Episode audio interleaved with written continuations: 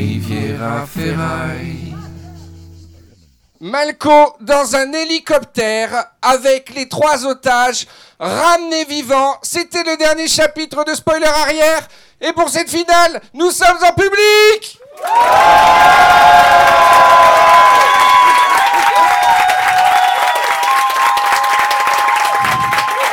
En direct En direct d'un restaurant typique parisien, Miranchito Paisa, dans le 9e arrondissement de Paris, Île-de-France.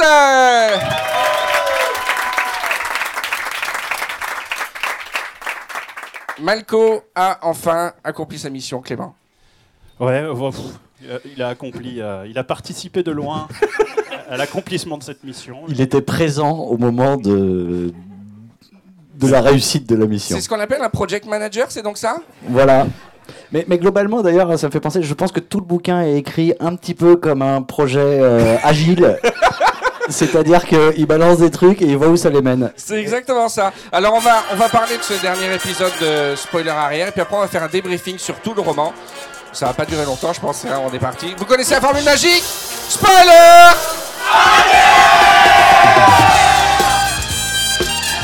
Riviera Ferraille présente Merci Clément. SAS Series, tome 153. Copilote Clément El Despacito. Et Bertrand El Chileano Del Golf. Et tout le public des Spoileros de Paris. Oh là là, mais monsieur, j'ai perdu, j'ai perdu, je me garde, mais ils sont dans la jungle, et il y a des machines, et ils vont tout réussir, ils vont tout... Non mais du spoil Del spoiler J'étais- Je me suis complètement pris les pieds dans, le, dans les liens du timing. J'aurais pas dû euh, célébrer le public. C'était quoi Jamais célébrer le public. On est super triste. C'est le jour le plus triste de Spoiler Arrière, malgré le décorum. Car nous terminons euh, le SAS, ramener les vivants, SAS 153. Je m'assieds un peu. Ah, putain. Drôle de temps dans votre région quand même. Hein il, est 15h et il fait nuit. Enfin, il est 16h maintenant. Mais on est dans un cadre. Alors, vous voyez pas ça, les spoileros, mais il y a des lampions, il y a des, des petits paniers, des couleurs très chaudes. C'est des vraies plantes. Et je vois aussi des shots d'aguardiente sur les tables. Généreusement offert par Riviera Ferraille. Merci. Alors, moi, je vais être sincère, j'en ai jamais goûté. Ça va être ma première gorgée. Alors, on avait le choix entre une version sans sucre et avec sucre. Ouais, là, t'en as mis beaucoup, peut-être. C'est pas qu'un cocktail, là. hein. Donc, euh, essayez. Normalement, je sais pas si vous êtes plus de 50, mais j'ai fait en sorte qu'il y, ait, euh, assez pour remplir 50 shots sans problème. Donc, ceux qui ne boivent pas, ben, écoutez, on va vous, vous racontera. Ceux qui conduisent, euh, faites-le avec modération. Il s'agit juste de goûter ensemble et de trinquer pour finir en beauté ce chapitre.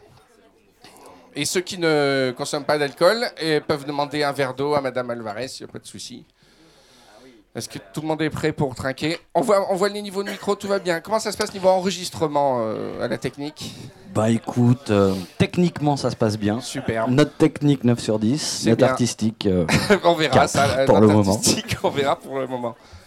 Voilà, tout le monde est prêt? Ah, ah, ah. Il n'y a pas de verre? Non, il y, avait au moins 4 verres par table. Il doit y rester des verres. Faites passer des bouteilles, on n'a pas pu les vider en 4 verres. J'ai un verre si vous voulez.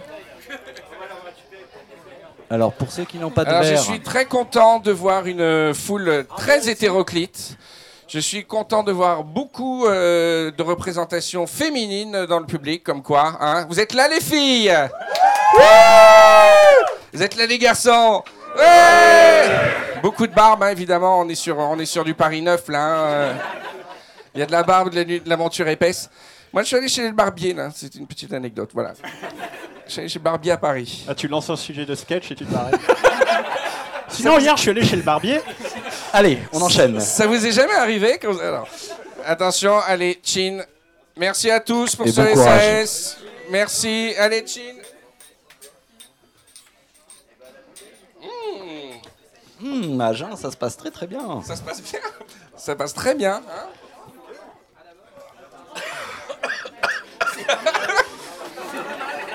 ah, ça va bien se passer cette émission. Parfait. Avec, le radiateur derrière et tout, c'est nickel. Euh, Bertrand qui a le radiateur derrière.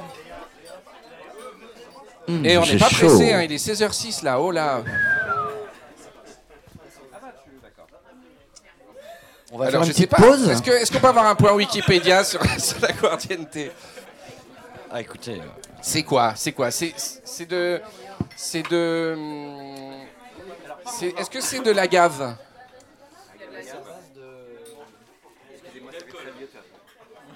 Il y a de l'alcool, ça. j'ai- j'ai- j'ai- en, note, en note de tête. En note de fond aussi. Mais au milieu, c'est quoi? C'est de l'agave Ouais, mais moins que certains trucs clairs comme le. En Colombie, l'aguardiente est une liqueur anisée contenant un alcool de canne à sucre, très populaire dans les régions andines et qui peut être considérée comme la boisson nationale. Cet aguardiente titre environ 30 degrés d'alcool. Ouais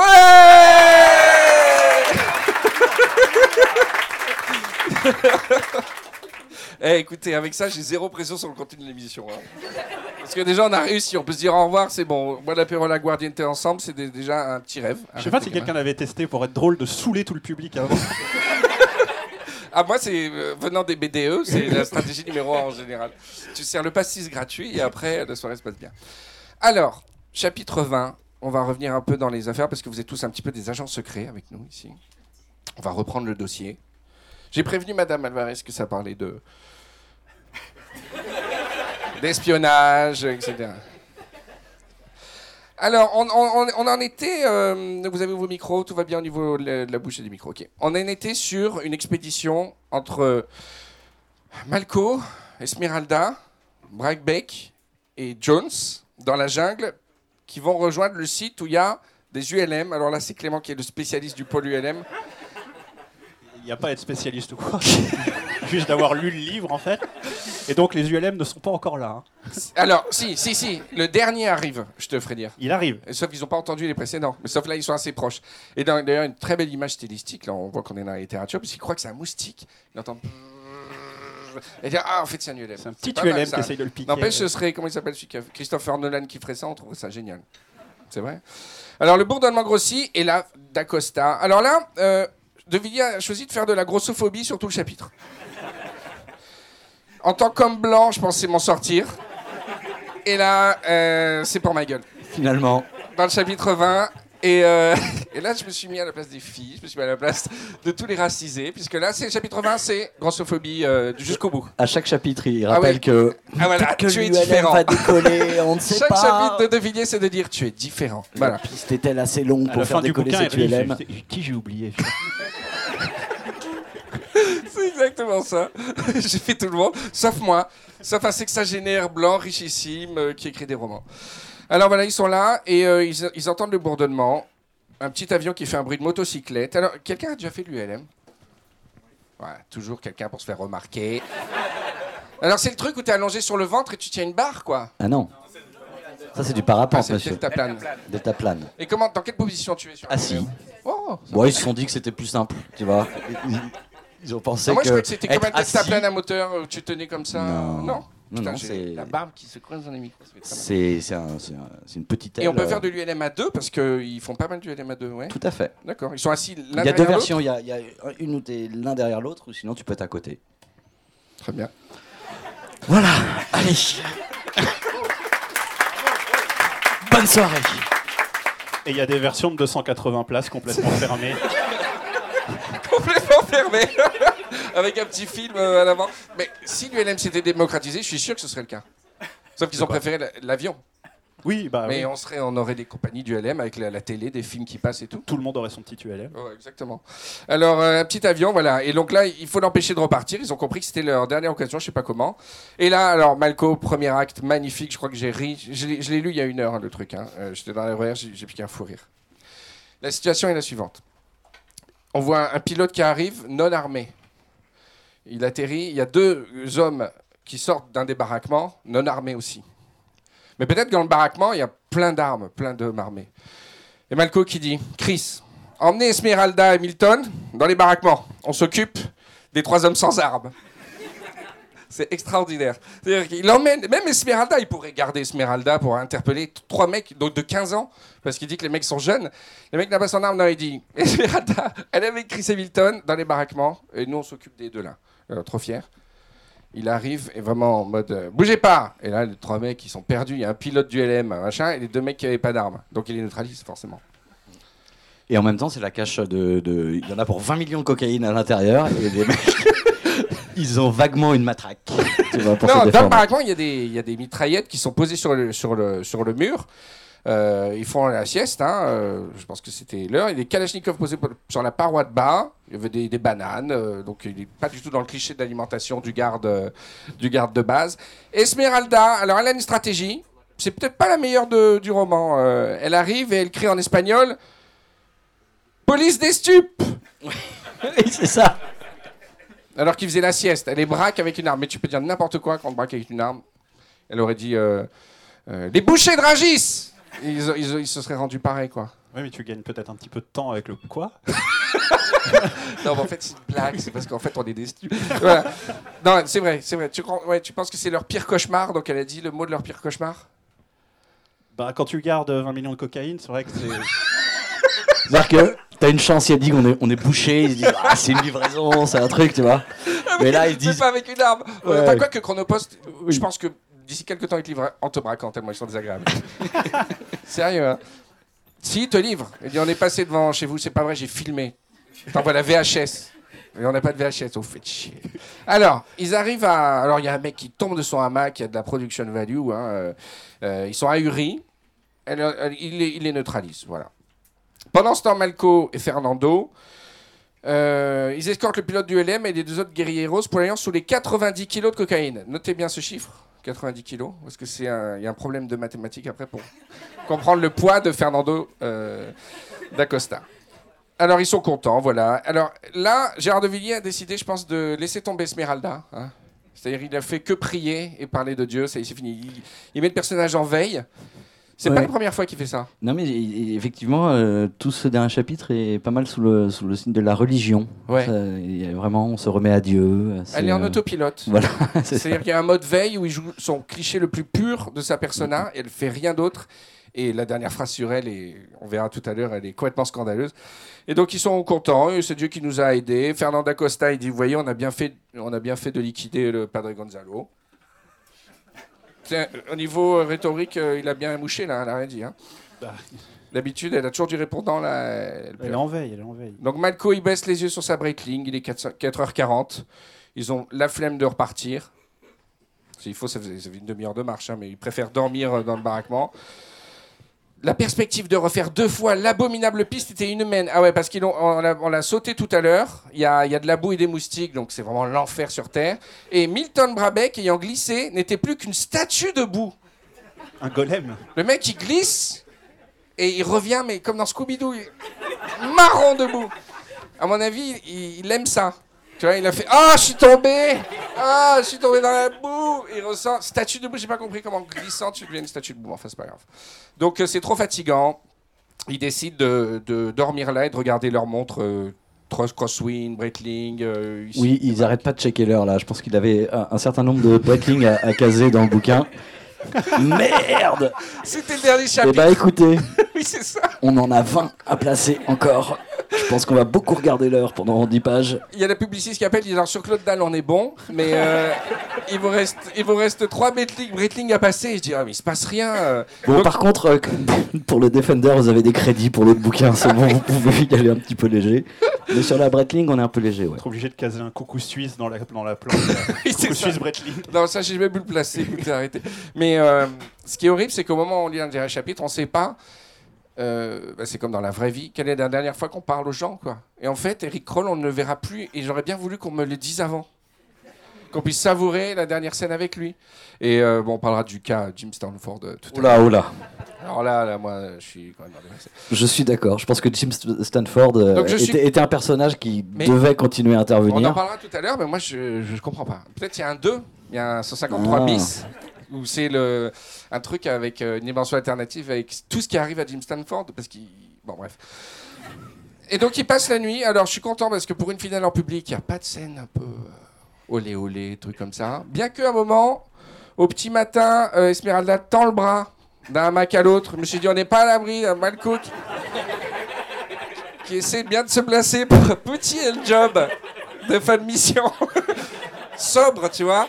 Le truc euh, vraiment juste pour te donner le moral. C'est clair que quand ils, se pas partir alourdi, tu vois, le truc sec et sans émotion. quand ils se tendent la main entre les hamacs, tu dis allez, Ah ouais, c'est parti, en plein milieu de la mission. Il tend la main il et non, il donne la main. En fait, c'est un symbole. C'est un symbolique que Malco devient sentimental. C'est vrai. Alors, le chapitre d'après, je vous parlais de grossophobie. Là, on est dans quelque chose de, de fort. Il y a Fernando d'Acosta avec un grognement. Je viens de voir un truc. De quoi dans Il y a une faute de frappe. Il y a Malo. Il y a Malo, Il y a. Malo, ouais. C'est un nou- nouveau Qui l'avait vu, le Malo? Personne. Personne ne lit le livre, de toute façon. Euh, deux- 239 dans celui-là. Il y a des collecteurs et des versions. euh, C'est qui il qui m'a montré une version à 190 euros euh, sur euh. Amazon. quelqu'un Ah Et alors je sais pas comment t'as fait parce que moi c'est encore à 2 euros. 1000 1000 euros? 1000 euros, il était à 1 centime quand on a commencé le podcast. c'est mieux que les pire que bitcoins. le Bitcoin. on va créer une ICO, on va créer une monnaie sur les livres qu'on fait dans Spoiler arrière. Ah, mais C'est ouf. Ça, ouais, ça a pris beaucoup plus de valeur que n'importe quelle crypto-monnaie. 3, bah oui. Ça, c'est très Riviera Boutique, ça. 1000 euros et les frais de port en plus. Alors, euh, il euh, se lève avec un grognement. Bien sûr, il n'y arrive pas. Il bascule, il se retrouve à quatre pattes sur le sol, déjà. Ça, Commence par un gag. C'est autre shot. En fait, Il- s'étire autant que le permettait sa graisse. Et au début du roman, il y a quand même aussi un autre truc que j'ai oublié tout à l'heure, c'est que euh, malgré son poids, il s'orientait bien. Parce qu'on connaît le problème des gens qui ont du poids. Oh, la droite, la gauche. Toujours une boussole, un sandwich, une boussole, un sandwich. Et là, là, là, non, alors là, il, donc il tombe, euh, il, malgré sa graisse, il arrive à s'étirer. Donc euh, il, il essaie d'être gentil, tu vois. Il dit Je suis pas, je suis pas anti-gros, je dis qu'il arrive à s'étirer. Euh, voilà, il se réveille, donc euh, bisous bisous, c'est un peu les anges de la télé-réalité, céréales et tout. il, flippe un peu d'Acosta parce que alors là, c'est le plus motivé de la bande. hein. Il y a toujours un moteur dans ce roman, c'est jamais Malco. C'est c'est soit Esmeralda qui fait les opérations commando, soit Kroll quand il veut tuer le sergent Garcia, là, soit euh, là c'est euh, d'Acosta, ce n'est jamais Malco. Oui, il subit complètement euh, C'est le wagon numéro le- 2. T'as une locomotive et un wagon. Là, la locomotive, c'est d'Acosta. On est d'accord sur cette analyse, Clément? Tout à fait, oui. Et Malco ne fait rien juste, enfin, sans spoiler le spoiler, il ne fait rien jusqu'au bout du, Ouais, C'est beau, du je trouve que c'est vraiment une. euh, C'est sa présence. quelque chose d'artistique dans. C'est un mec, c'est sa présence qui crée des choses, mais finalement il ne fait rien. Il est, C'est vraiment le c'est project un manager. manager. Voilà, c'est ça. Ça se passe bien. Cette retouche graphique. Ok. Ça va. Bon, moi je vous laisse. Je vous laisse travailler tranquille. C'est les fêtes. Alors, je vais, je vais un peu me ressourcer en Autriche. Je vais prendre un petit peu de distance par rapport à ce projet pour mieux revenir. Et vous En faites un. Secret Santa hein, dans le service. Hein, vous faites des trucs. On fera du ping-pong après. Là. Alors, Fernando Acosta, donc il s'étire voilà, 20 minutes sur son. son c'est, on dirait Cousteau, quoi, quand, la manière dont il décrit. Et là, il, lui, il dit à Malco Vous êtes sûr de pouvoir joindre vos putains d'hélicos? Euh, Faites un essai. Et là, Malco compose le numéro d'Eric Kroll Ouais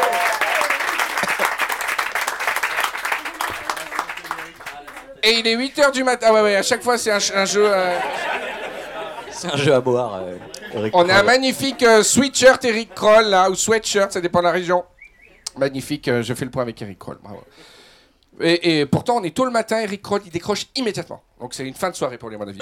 Ouais, il est en after. Je dis, Marco, il y a un problème. Il fait, non, non, tout va bien. Il ok, vérifie le, le de mon côté, nous sommes en stand-by, un peu moins dès que ma machine décolle. Mais d'accord, euh, Eric, merci. Alors, ce que j'aime beaucoup dans l'histoire, c'est qu'ils disent que c'est euh, Malco de. La mission de Malco dans le truc, c'est de coordonner l'Imarsat avec les hélicoptères, sachant que c'est pas lui du tout qui fait ça. Puisque c'est Eric Kroll. Non, mais quand le- l'ULM part, non? Ouais, euh, c'est après. Mais ce que j'ai aimé, c'est que sa mission, c'est juste. euh, c'est ça, quoi. Voilà. Parce qu'il y a Eric Kroll d'un côté et l'USULM de l'autre. Il fait rien. C'est comme mon beau-père quand il dit J'ai réussi à vaincre le virus. En fait, il a fermé une fenêtre. Voilà. il dit C'est bon, j'ai réglé le virus. Ouais, il est censé passer un coup de fil. Il est censé appeler, dire c'est bon, ça décolle. C'est pour ça qu'il vérifie avant, il a que ça à faire s'il le Ouais, rate. euh, si- Imagine le téléphone marche pas. Ouais, c'est c'est clair. Non, mais c'est Voilà. vrai. c'est il vrai. fait le mauvais numéro. C'est ça, hein, c'est ça. Alors là. Il appelle euh, chez les FARC. par exemple. Allô? C'est pour les Black Ops. Si, senior. Il y a un type qui va venir. Si vous pouviez juste passer un petit coup de fil. Alors, Fernando D'Acosta qui essaie euh, de prendre place dans l'ULM, mais comme il est gros, euh, c'est très compliqué. Le harnais, là, qui t'écrase les, les roubignoles et tout. Ils mettent le harnais pendant deux heures et tout. Et le pilote le contemple inquiet, puisque l'énorme brésilien pesait presque le double de la cargaison de cocaïne qui fait 90 kilos. Donc, on est sur du beau bébé. 160, 160, 170 kilos. Par là, ouais, mais Voilà. ça me paraît quand même énorme pour un Et mec là, qui se là, déplace dans j'ai l'Amazonie. beaucoup ri quand même, parce que il n'y a pas de vent. Il vient, euh, bon, il commence, lui, il disparaît de la falaise. Et là, Malco, il fait, c'est bon, ils sont partis. Allez, venez. S'il faut, dans une timeline parallèle, ils sont tombés à pic. Et ils attendent pendant 1h30 en disant, c'est bizarre, on n'a pas de nouvelles. Et puis là, ils regardent. ils ont jamais décollé. Et je vois bien le plan latéral comme ça de la falaise. je fais, alors, euh, on en est où Ah, J'ai bougé la page. Voilà, donc ils ont une heure et demie tranquillou. Ce que j'aime bien, c'est que la piste était très courte, 200 mètres environ. Donc, l'ULM est en train de décoller. Et là, Fernando d'Acosta crie à Malco. Il m'a dit qu'il a mis exactement une heure et demie pour venir. Est-ce qu'il aurait pas pu lui demander avant de partir? Pas le gueuler de l'ULM quand il décolle Ah oui, Au fait Au fait, on va peut-être mourir. Et, by the way, il a mis une heure et demie. Salut Information importante c'est exactement ça. Vous direz à Eric. Euh, Et il recrie quelque chose au pilote qui met les gaz. L'ULM qui. Ah non, mais ça, ça y est, il a décollé. Oh, bah ça va, il avait pas décollé. Et les langue. euh, cool, hein, ils l'aident à, ils l'aident à pousser l'ULM euh, pour qu'ils partent. Enfin, tu vois, ils sont bonne poire quand même. Ils viennent de se faire euh, séquestrer par les mecs. Ils disent bon, on va quand même vous Ouais, aider parce vrai, ils, que aident. Ils sont complètement dans leur corps maintenant. Voilà, en 3 c'est secondes. ça. Mais ils les ont mis de la cocaïne. Ah non, c'est après qu'ils mettent de la cocaïne. Ah non, non, ils ont mis de la cocaïne dans la chambre. Oui, en Ça rend pas, un petit c'est peu. pas spécialement gentil la cocaïne. Ouais, pendant, pendant la. Puis de toute façon, t'en as une tonne s'ils en crament euh, un gramme ou deux. Je pense pas. Non, ils la ont mort. plein d'idées. on va vous aider, on va vous aider à pousser l'ULM. Ah bah oui, c'est pour ça qu'ils veulent pousser l'ULM. Allez. Ils sont à fond. alors, euh, voilà, on en est où alors? Alors oui, et là, Malco dit Esmeralda. Dit aux guerrieros, parce qu'ils sont à 3 mètres, j'ai la flemme.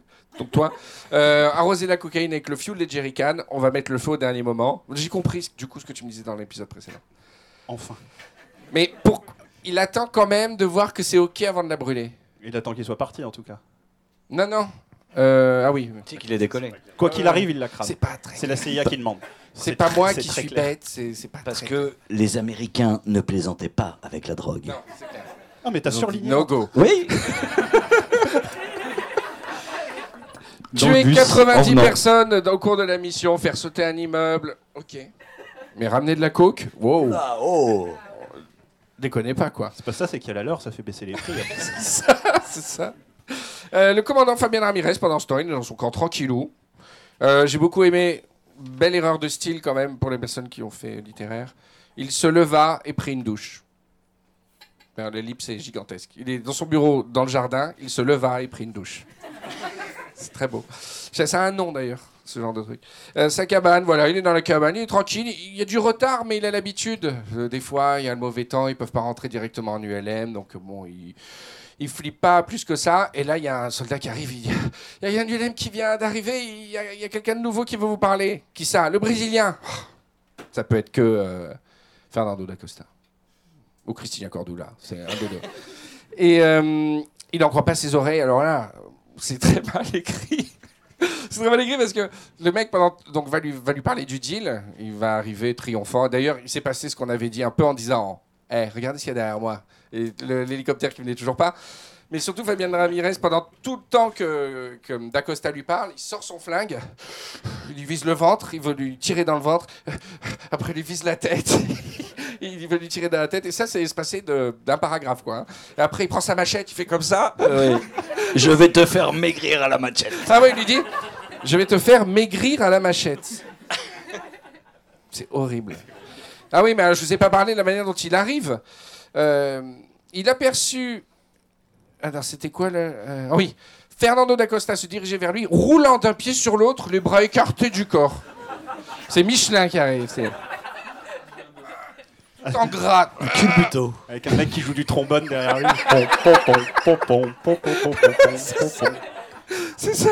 Ah, avec le mouchoir. Ah, putain, mine de rien, il a fait de l'ULM. Mais moi, jamais j'aurais fait ça, quoi. Et je pèse 30 kilos de moins que lui, au moins. 40, 40 kilos.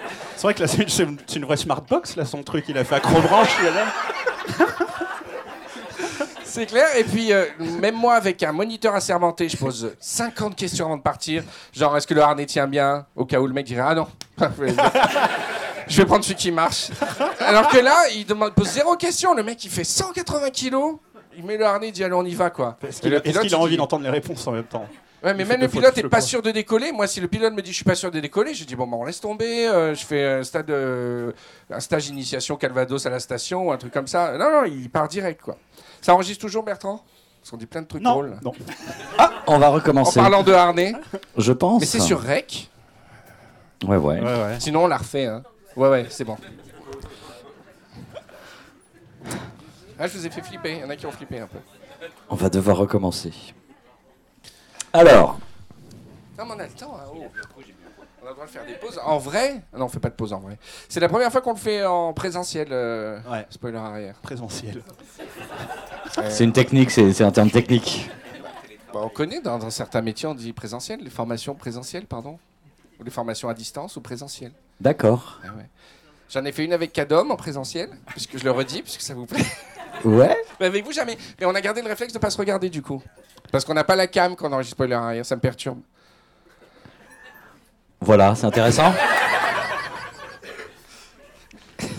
Le making of. Mais tu m'envoies pas de SMS des toilettes pendant l'émission. C'était quoi cette anecdote déjà Je m'en rappelle tu me fais attends, on coupe, je vais aux toilettes, je peux plus. Il va aux toilettes et je reçois des SMS. Ah, faudrait qu'on fasse comme ça. Et... du coup, je lui réponds, mais m'envoie pas des SMS. Je sais où t'es, m'envoie pas des. Garde un peu de mystère On m'a dans notre relation. savoir que j'envoie des, des, euh, des SMS sur le trône. Je connaissais pas ça. Ok, ok. Alors, Ça va être de ma faute. Donc l'autre fait son numéro de- d'intox, en dit, enfin pas d'intox, euh, puisqu'il va vraiment le faire, et il lui dit, bon bah tu me donnes la drogue, les otages, tout quoi. Et sinon, et là il y a les hélicos qui arrivent, qui débarquent, Bon timing. avec les Gatling, plus euh, canon à tir rapide Gratli- euh, Gatling, plus ro- roquette je crois. Et le vlouf vlouf Oui, vlouf, vlouf. des hélicos. Du- D'un Ouais, d'un tu Black Hawk. Tu l'aurais écrit comment euh, Flap flap. Vlouf, hein, c'est un vlouf, comme ça. C'est bien. Vlouf, vlouf, vlouf, vlouf, vlouf. T'es Plus des tout tu vois. Vous, essayez de faire les hélicoptères, le public. Des cigales. c'est un hélico du sud. C'est un petit hélicoptère. hein. Ferraille. Oh, les Black Hawk. oh putain, la roquette. Euh, ah oui, là c'est génial parce qu'on voit que certaines choses dans la littérature ne marchent pas au cinéma, puisque euh, il y a le bruit des hélicos et on voit que c'est compliqué de se parler. Du coup, tout le dialogue est niqué. Et, euh, tu viens avec les... Tout, tout, tout, tout, Ils arrivent. Et l'autre il dit Tu peux me tuer, mais je ne partirai pas seul. Donc il est en plein cauchemar, Fabien Ramirez. Il voit qu'il est, qu'il est foutu. Ivre de rage, il frappe à sa cuisse du plat de sa machette. J'aime beaucoup le, le plat de sa machette. Oui. Parce qu'il n'aurait pas, trancher la jambe de Il se colère. frappe à la merde. cuisse à la machette. Et là, le roman prend un tout autre. tiens, tiens. C'est comme le Marseillais qui se fait attraper par des. Vous connaissez la blague euh, Vous aimez bien les histoires drôles, hein, sur Paris? C'est un Marseillais qui se fait attraper. Alors, pff, les blagues ont évolué. euh, J'essaie de la rendre. J'essaie de la rendre inclusive, mais par des anthropophages. Je ne précise pas la, région. Et euh, et il y a un Américain, un Belge et un, Marseillais. Ils disent On va vous manger après, pour vous engraisser. Après, avec votre peau, on fait un canoë. Et donc l'Américain, il dit Ah, bah moi, je veux un hamburger. Donc il donne des hamburgers, il mange des hamburgers, il grossit, il le tue, il faut un canoë. Et ensuite, il propose au Belge, il dit Bah moi, je voudrais des frites et tout, il faut manger des frites. Le Belge grossit, il tue, il faut un canoë. Le Marseillais dit Moi, juste une fourchette. Il dit Ah bon, vous voulez pas une bouillabaisse ou quelque chose de votre région? Il fait Non, juste une fourchette. Alors il donne une fourchette au Marseillais, il fait Tiens, pour ton canoë, tiens. Voilà. Le grosse tête Bonne réponse Tu veux le timecode pour savoir si on la vire, euh, que je prenne une note? Sur l'enregistreur je, je ferai revenir les histoires drôles. Alors 2018, c'est le Bitcoin et C'est jamais drôles. parti, hein. faut écouter les grosses têtes. Euh, voilà, et là, Donc il dit les 14 millions de dollars, plus les trois séquestrados, et c'est tout. Mais il dit, ouais, c'est déjà pas mal. Ils hein. attendent. Une voix sortie de Nimarsat dès que Malco il décrochait dans ça. Je viens de se poser. À quelle heure est Dans 5 minutes. Et non, d'accord, c'est sur zone. Situation sous contrôle. Et, et Mal- Malco aurait Embrassé. l'Imarsat. Je sais pas si t'as déjà vu un Nimarsat. Ouais, c'est énorme. Mais Bah c'est comme recevoir. euh, Il a son iPhone 10 et. il est trop beau, il est trop beau. Le miracle était en train de se produire. L'ULM avait quitté l'île des singes 1h40 plus tôt. Il restait quand même pas mal de motifs d'angoisse. Enfin, Malco n'est pas dans la situation la plus difficile de tout le monde. Il doit attendre. Il doit juste attendre. Alors Ramirez, il, est- il hésite, il y a les hélicos. Il dit Bueno, tu as gagné. Si je te donne ce que tu veux, les hélicos s'en vont. Juré, juré, ils partent. De toute façon, c'est ce qu'ils veulent eux. C'est Et le, fait- le bruit qui l'embête des hélicos. Hein Parce que c'est le bruit des hélicos qui l'embête. Parce que Un non, c'est matin, normalement. podcast. On s'est mis au podcast. on fait un truc et il y a l'hélico qui nous gêne. Il fait Juré, on part. Il fait Ok, allons boire une bière. Pendant qu'on prépare les appareils, on sort les sacs de la lancha.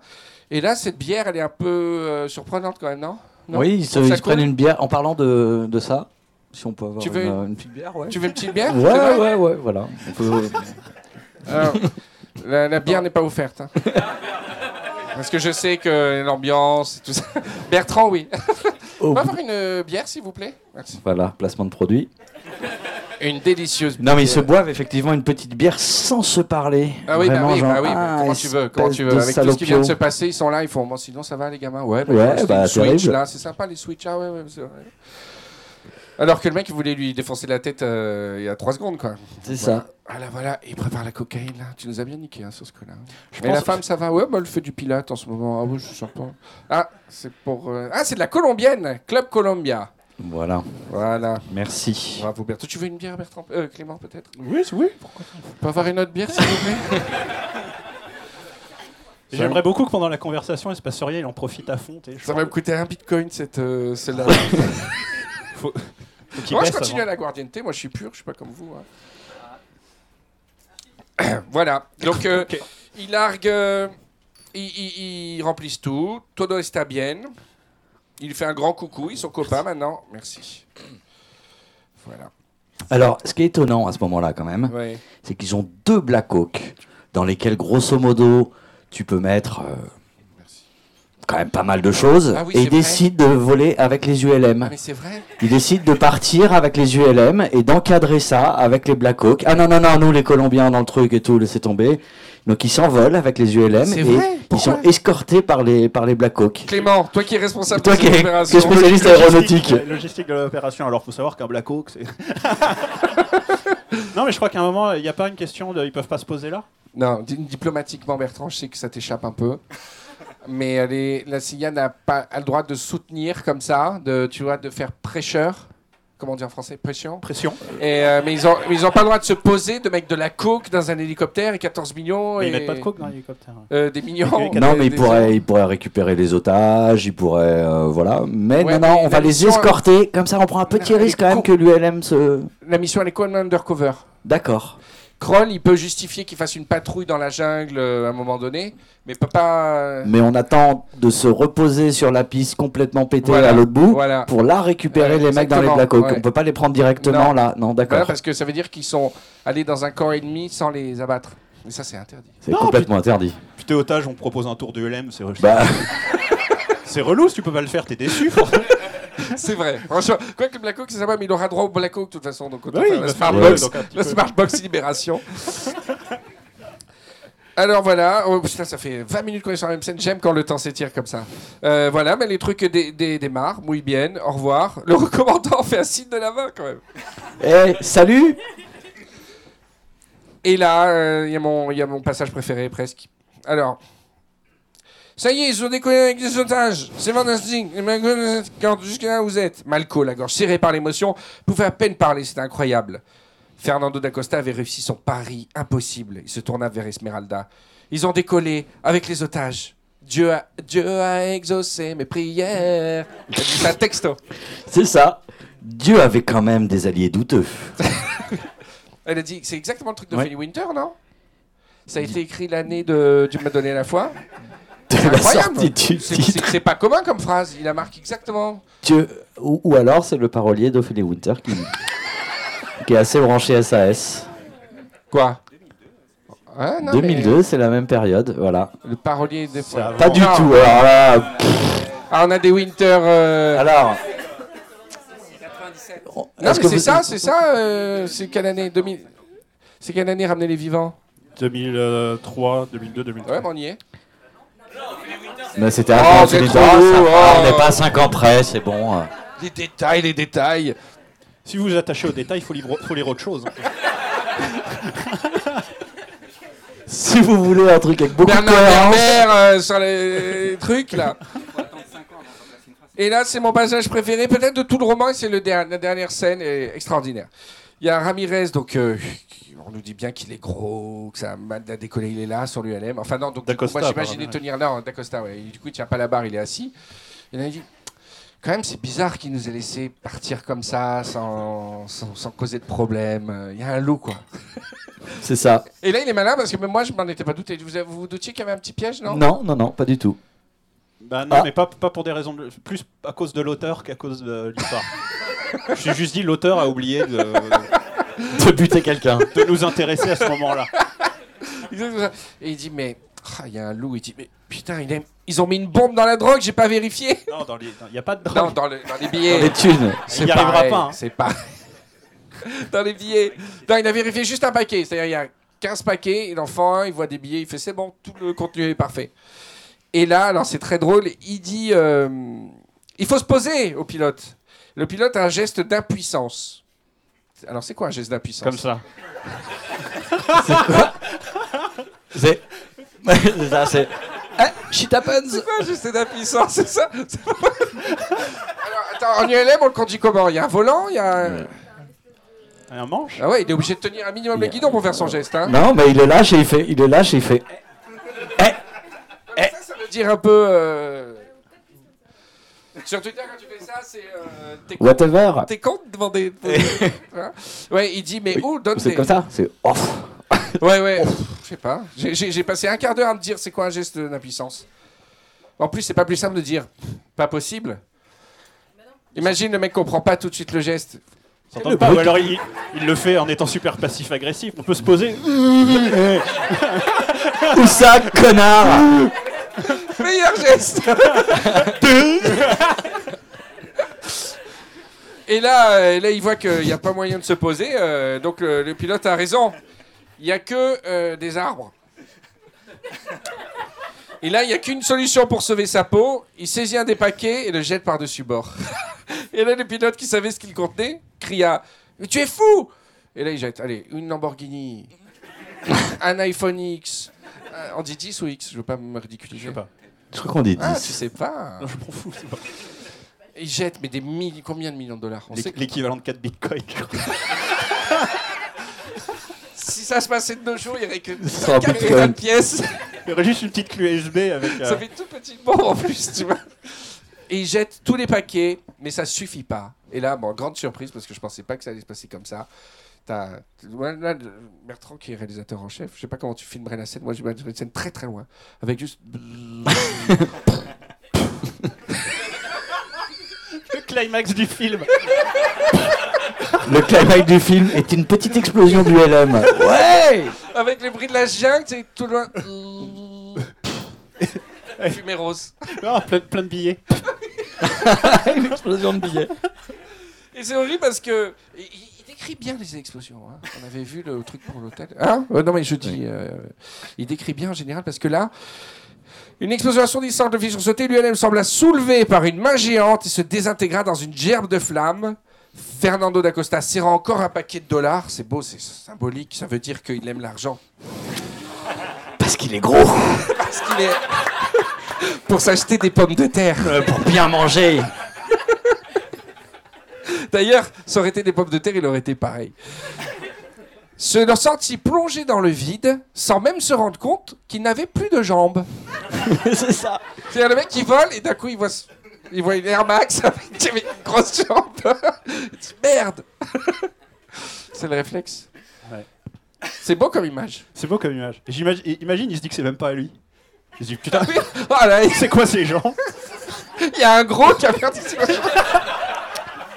Mais même pantalon que moi.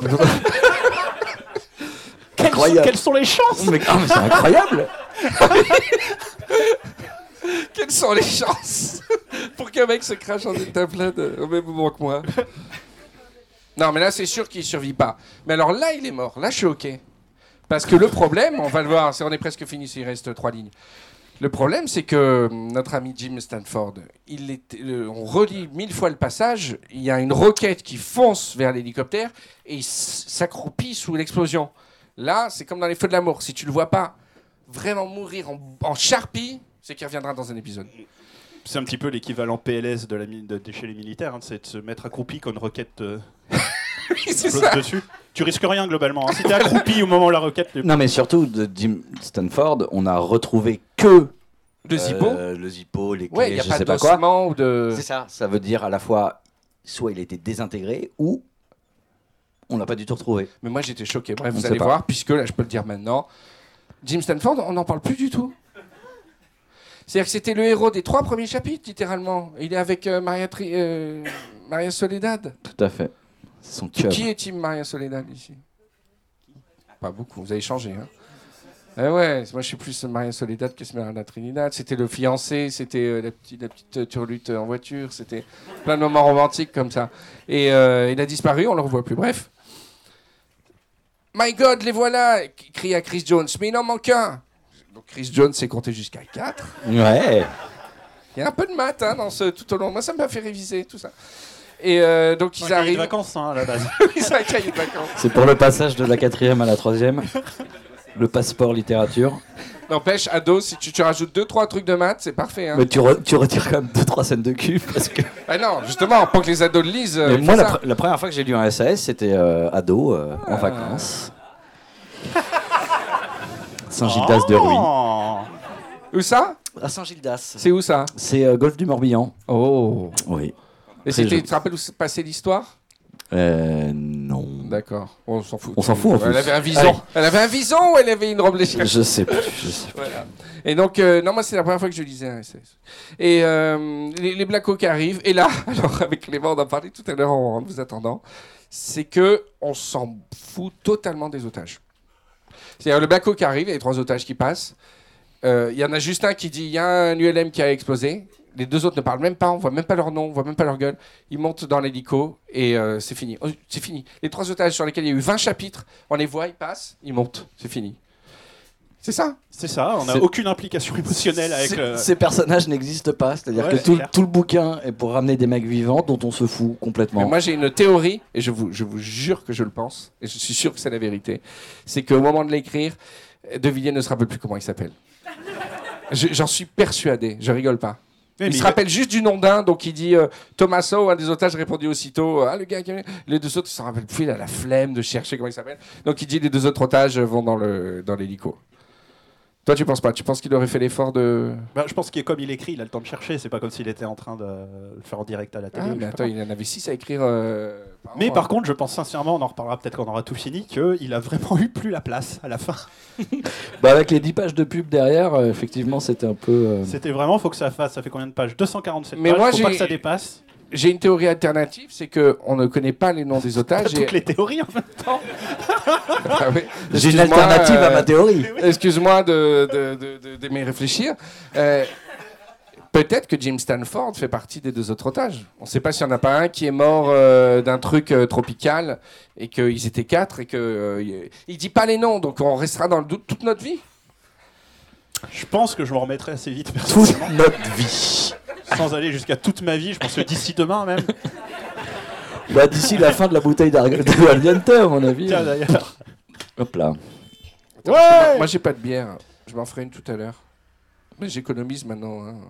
Je vous sers à boire, mais tenez, allez-y, hein, faites-vous plaisir. Alors, euh, câble d'acier, voilà, Malco. euh, ah, il est trop heureux. Et on lui dit que Fernando Costa est mort. Il a un très très beau réflexe, très belle mentalité. Il était presque soulagé que Fernando da Costa ne soit pas revenu. C'est toujours désagréable de trahir quelqu'un qui vous rend un immense service. Parce qu'il voulait juste pas lui dire qu'il avait brûlé la drogue. Qui préfère qu'il soit dit mort. Je préfère qu'il soit mort. Parce que Tellement- lui dire en face que j'ai cramé Ouais. la drogue. Passer trois minutes Trop relou. désagréables à le vexer, c'est vraiment insoutenable. C'est comme avec le curé euh, dans la pagode, là, dès qu'il y a une conversation un peu gênante ou quoi que ce soit, Malco, il dit, oh non, il va mourir, ce sera mieux. Butez-le. J'ai un truc à lui dire. Ça Ah, mais il est horrible ce type. Et Malco s'arnache dans la nacelle, la dernière scène. L'hélico décolle. Le regard, alors il y a une phrase sur Esmeralda Trinidad, c'est la dernière phrase qui la concerne et c'est sûrement la plus mal, la plus mauvaise écrite de tout le roman. Je viens de réaliser en plus. Le regard dans le vide, elle n'a qu'un œil pour information. Esmeralda Trinidad semblait ailleurs, les yeux ouverts. C'est-à-dire que le mec a oublié entre temps. Qu'elle a, elle, elle a oublié qu'elle a qu'un œil, qu'elle a le regard dans le vide, la ligne d'avant. C'est même si elle, elle- elle avait ses deux yeux, la phrase serait horrible. Mais en plus, elle en a, elle- elle en a qu'un. Le regard dans le vide, Esmeralda Trinidad semblait ailleurs, les yeux ouverts. Bah, peut-être que l'autre œil est ouvert quelque part aussi. Je Dans un vous petit laisse bac à réfléchir formol. à ça. Vraiment, j'ai- j'ai- en plus, j'arrive pas à me le figurer. Parce que peut-être elle a un œil qui dit merde à l'autre, elle, elle regarde les deux dans la même direction que le faux. alors ça veut dire qu'elle a enlevé pas. son patch et est vraiment littéralement ouvert. Ah, c'est peut-être Ah. la libération parce qu'elle ne le fait que devant les amants qu'elle aime. Et là, elle. elle peut-être Mais tu elle sais, c'est comme les gens euh, amputés qui ont encore mal à la jambe, euh, qui n'ont plus. Ouais. mais- Je vois pas trop le rapport, mais j'adore cette anecdote. donc. Bah, elle a mal à l'œil. Non, mais pourquoi lui, nous dire au revoir avec Esmeralda sur cette phrase euh, Franchement, t'aurais pu passer 5 minutes de plus pour écrire une belle phrase, quoi. Oui, D'ailleurs, mais ça c'est pourrait un être livre le qui se sujet d'un termine prochain bien en bas de la page quand même. hein. Ouais, ouais, ouais. C'était un peu relou. Et de- là, la phrase magnifique, c'est de l'autre Blacko qu'un des otages leur adressa un signe joyeux par la porte latérale ouverte, et Malco se sentit soudain très fier. Il avait réussi l'impossible. Non, non, non. Le mec, il n'a rien branlé. Mais il a réussi l'impossible. Réussir l'impossible, c'est être le héros d'un roman sans rien faire. Malco Incroyable. avait engagé les bons sous-traitants. Non, mais à la rigueur, quand t'es paresseux, tu le sais toi-même. Tu, tu, vois, tu, tu orchestres les choses pour en branler le moins possible. Mais en plus, il est fier. C'est-à-dire, il dit Ah, j'ai vraiment réussi l'impossible. Il faut savoir s'entourer. Tu vois, non, c'est mais ça. c'est ça. Je pense que c'est. On pourrait faire. euh, tu pr- peux présenter le livre en école de management et dire Malco est-il un bon ou un mauvais manager? Eh ben, Finalement, il a fait du recrutement, du field, euh, du field recruiting, puisqu'il a vu Esmeralda à un tribunal, non, à un enterrement, et il est rentré dans son équipe. Il arrive à mettre les gens dans son giron, il arrive à les faire bosser pour eux. Les gens, en plus, il, a- il peut se les taper quand il a envie de se les taper. Oui, c'est ça. Il, il peut sortir avec des gens de son équipe. euh, C'est plus ou moins le- le- l'intro de l'agence touriste en fait. je comprends pas. c'est Hannibal, tu veux dire Et bah, quand le, je sais plus comment il s'appelle, quand il recrute tout le monde, là, Ah ouais, ouais, c'est vrai. ouais. Looping et Barracuda et compagnie. Là, t'as tout le monde. Vas-y. Et si, théorie Hannibal et Malco, et Malco la retraite. C'est pas mal ça. Imagine. Non, parce qu'on a vu une préquel dans le Et film. c'est. Ah oui. Et euh, ouais, ouais, ouais, ouais. Alors, mon regret, c'est qu'on fasse, on n'en fasse pas un autre, peut-être dans 5 ans, 6 ans, on en fera un autre, pour voir si Malco est toujours comme ça. Est-ce qu'il y a quelqu'un qui a lu euh, plusieurs essais? Est-ce qu'il y en a lu au moins 3 Quelqu'un qui se. Ah, On a un spécialiste. je vais aller venir te voir. Donc, on a fini le chapitre 20. Hein. Il a réussi On a fini le livre On a fini Oh là là Quel play Alors, com- comment tu t'appelles? Alors bonsoir, je m'appelle Roger Delille, je suis le pape du cool. T'es le pape du cool Ah, c'est bien. Euh, alors, est-ce que tu, tu as lu plusieurs SAS Alors, j'ai pas lu plusieurs SAS, par contre, je connais un expert en SAS. Quand je dis un expert, c'est-à-dire vraiment un éditeur qui voulait d'ailleurs éditer un crossover entre le Poulpe et Malco. Ouais. Qui avait contacté Gérard de Villiers pour ça d'ailleurs, et bref, un- vraiment un, un mec qui s'y connaît. Et en fait, je lui avais parlé justement de, ce SAS parce que j'étais étonné aussi que Malco ne faisait pas grand-chose, en fait, euh, était très passif par rapport à l'action. En fait, il m'a expliqué un truc qui est assez intéressant, qui donne une autre lecture à tout ce bouquin, c'est que Malco, c'est un Autrichien. Un Autrichien euh, embauché par, le, euh, par la CIA, donc des Américains. C'est juste un exécutant. qui est pas censé penser en fait, qui est pas censé, qui est juste censé exécuter des tâches.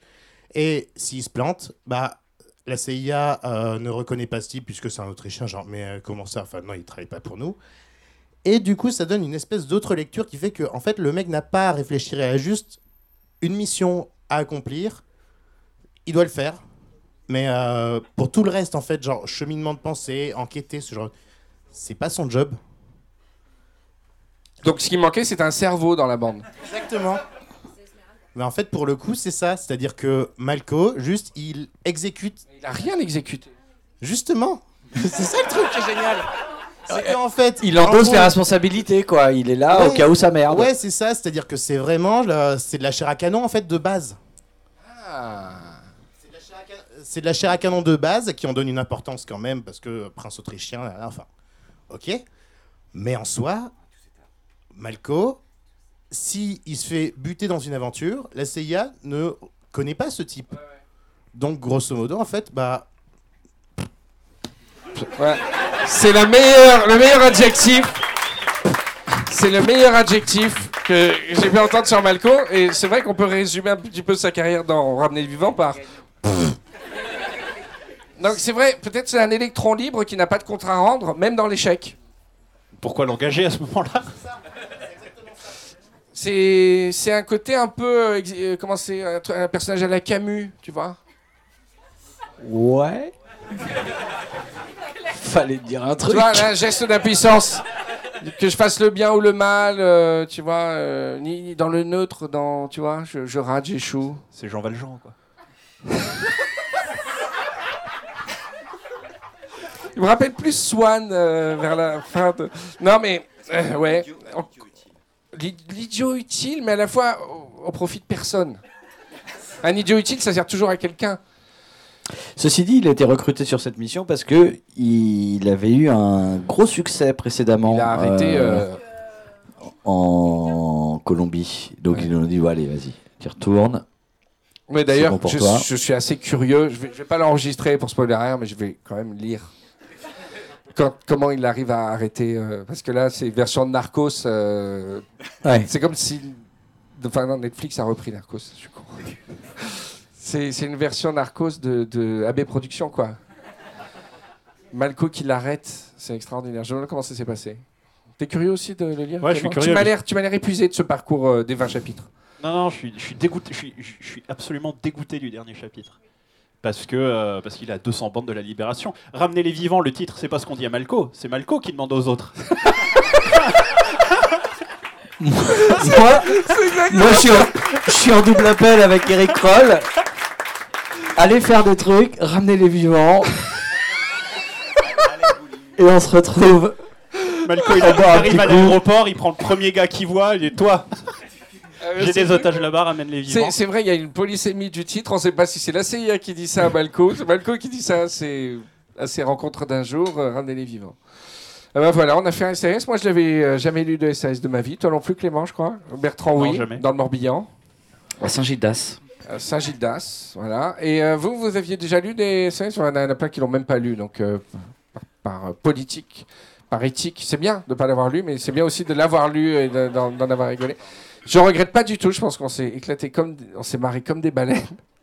Euh, après, mise entre les mains d'autres personnes plus mal intentionnées, je, je garantis pas le même résultat. Quel type de personne?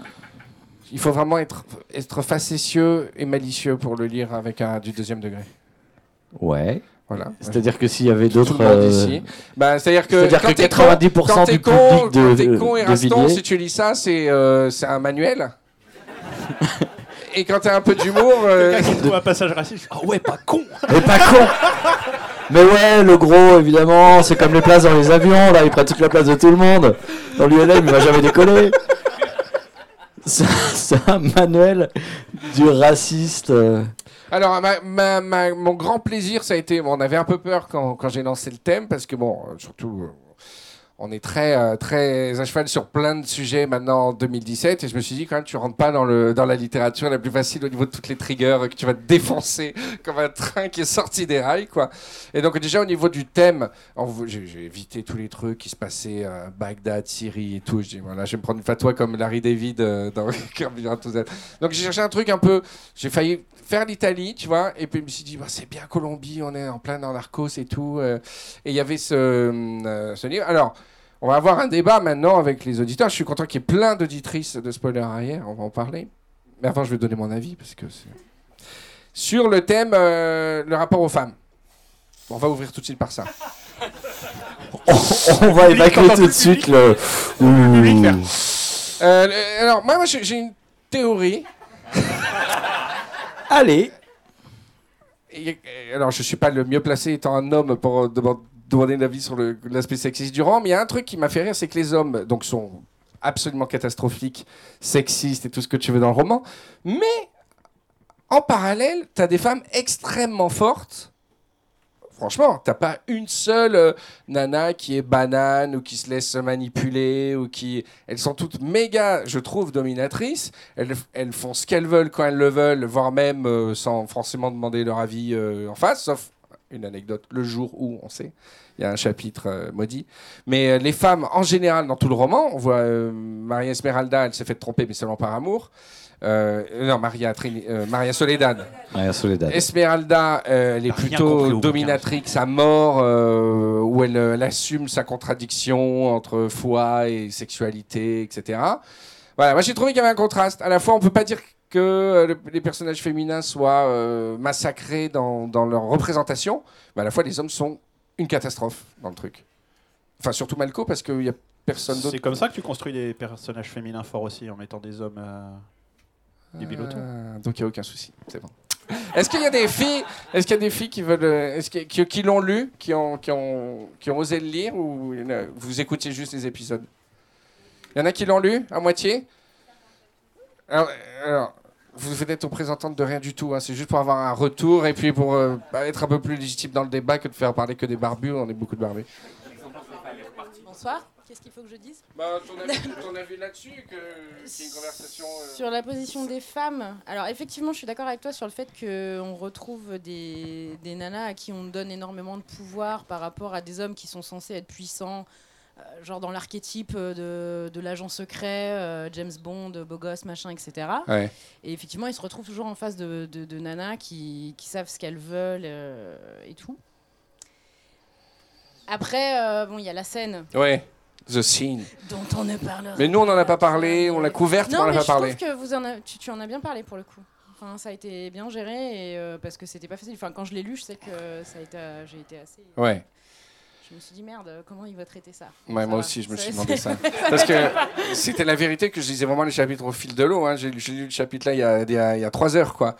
Et quand j'ai vu ça, je dis merde, le podcast est fini. C'est- C'est vraiment ça. Comment est-ce qu'on peut effacer les autres épisodes J'avais appelé Bertrand, j'avais appelé Bertrand, je disais, je sais pas trop comment le faire celui-là. Il y a Clément qui s'était porté volontaire pour qu'on se le fasse. euh, Non, ouais, bah, c'était le seul moyen de passer le truc. Et puis on voulait surtout pas que ça gâche les autres moments parce que, hormis euh, ce chapitre, le chapitre, euh, il y, a, il y a tellement de trucs rigolos, de scènes complètement débiles et, et d'aventures rocambolesques. euh, voilà quoi. Oui, voilà. Après, ce que je veux juste euh, rajouter, c'est qu'effectivement, j'ai pas eu l'impression en tant que femme de subir euh, une image de la femme euh, réduite Ouais. ou tu vois dénigrée, etc. On n'a pas eu affaire à des secrétaires débiles, genre je passe trois coups de fil, c'est super. Ah, J'aurais bien voulu une petite secrétaire Ouais, débile. Mais, ça, mais, mais, Là, on en a pas, mais quand même forte. Mais là, non, on n'a pas eu pour le coup. voilà, enfin, je- c'est mon avis personnel, peut-être qu'il est pas bon. Mais... non, et puis de toute façon, on sait que c'est débile à la base. On- Oui, voilà, on savait sait, là, on est en train de fouiller la boue pour trouver, C'était euh, horrible, quoi. Mais voilà. Ouais, ouais. Globalement, On n'est pas là en train de dire le c'était but du si truc, pire. voilà. C'était pas si pire. Le but du truc, c'est pas de dire, écoutez, lisez, euh, lisez SAS, C'est on n'est pas du tout là-dedans. euh, C'est de- du féminisme. pur, Voilà, non, c'est pas, non, c'est pas un niveau féministe, ça c'est clair. Voilà, merci. bon. Mais je m'attendais, je m'attendais à pire. On peut avoir ce consensus-là. Il y a quelqu'un qui voulait pas, vas-y. Si vous voulez passer le, si aussi d'autres demoiselles, hein, je. On peut faire un micro pour les filles si vous voulez. Bonsoir. Alors moi. Comment tu euh, t'appelles? Alice. Salut Alice. Salut. Alors moi, ce qui m'a frappé quand même, certes, je m'attendais à pire, moi aussi. C'est vrai que Esmeralda Trinidad, enfin, c'est elle qui porte le roman à bout de bras, la pauvre. Ouais. Mais quand même, j'ai pas pu m'empêcher de remarquer qu'il y a une question de point de vue, c'est-à-dire que, euh, comme tu le dis souvent, parfois on a le point de vue de Dieu, parfois on a plein de points de vue. On a le point de vue de Malco, mais aussi de temps en temps celui de, par exemple, Fernando da Costa, de celui de Jim, etc. Et on a pas souvent celui des femmes. Ça reste quand même des objets toujours, enfin des objets, des sujets. Enfin, en tout cas, des personnages toujours regardés par les yeux des hommes. Et d'ailleurs, c'est pas qu'avec les femmes, on a pratiquement toujours des personnages euh, de mecs, euh, plutôt euh, de la CIA, etc. Et pas. euh, Ah non, sur les grands postes, il y a zéro voilà, femme. ouais.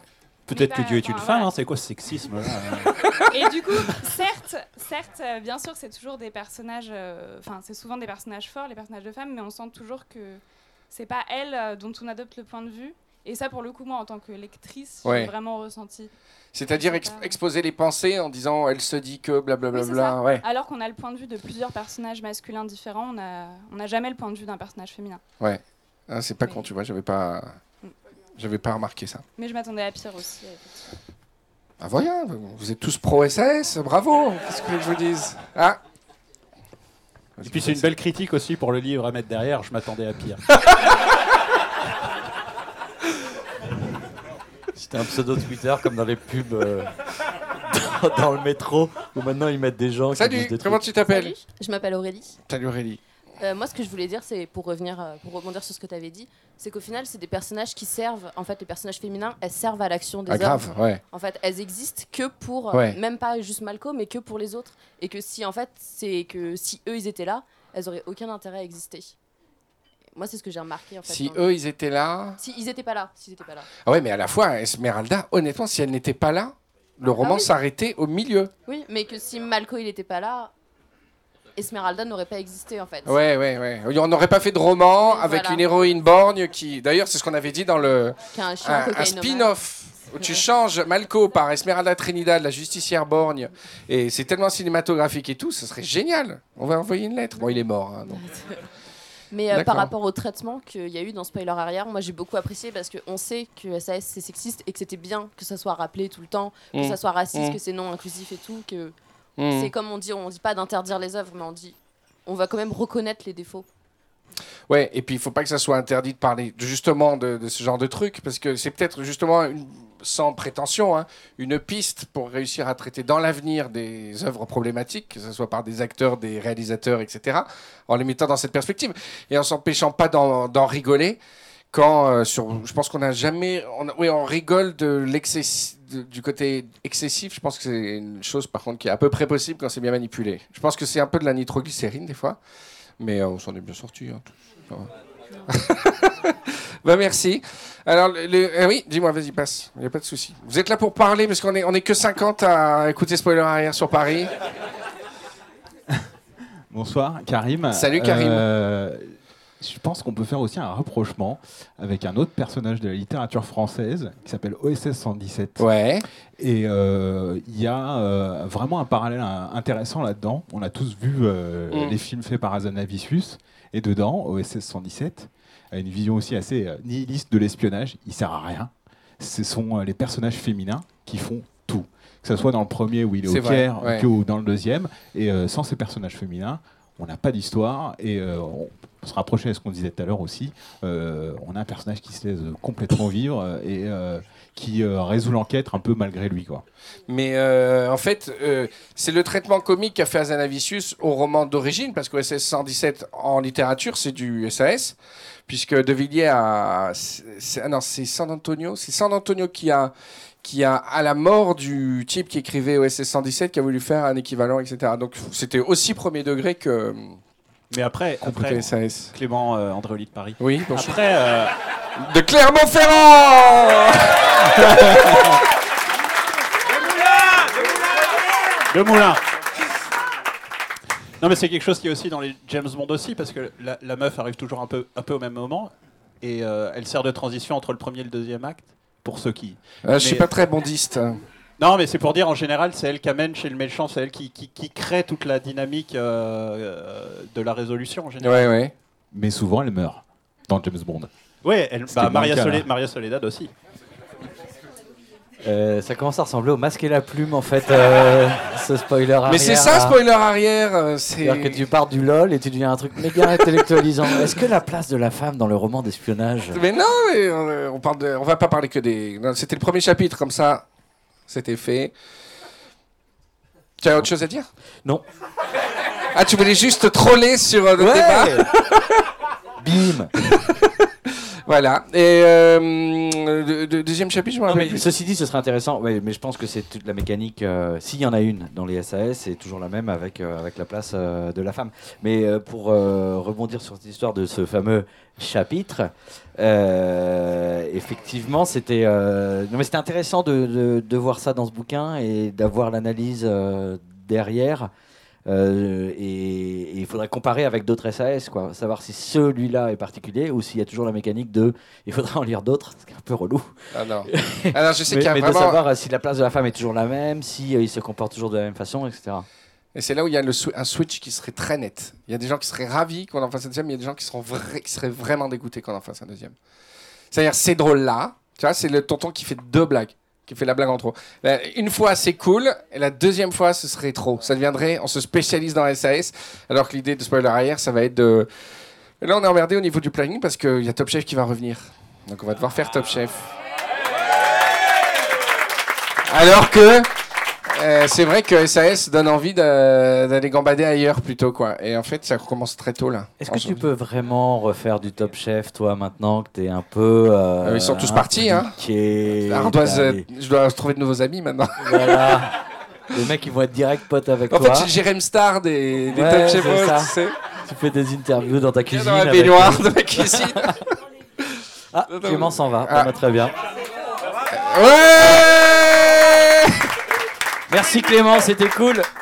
À très vite. Ouais, les toilettes sont tout au bout. Je me suis dit, si quelqu'un veut s'afficher pendant l'enregistrement, tout le trajet pour aller aux toilettes.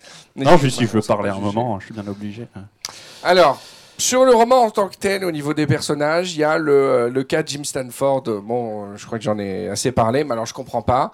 Qui dans la... Ah ouais, mais vous, vous n'avez pas lu le roman. D'ailleurs, je suis surpris qu'il n'y en a pas beaucoup qui ont lu le roman. Qui a lu le roman? Oula, Mais un vous- Les autres, vous faites quoi petit 20%. Et ceux qui l'avaient, il coûte trop cher.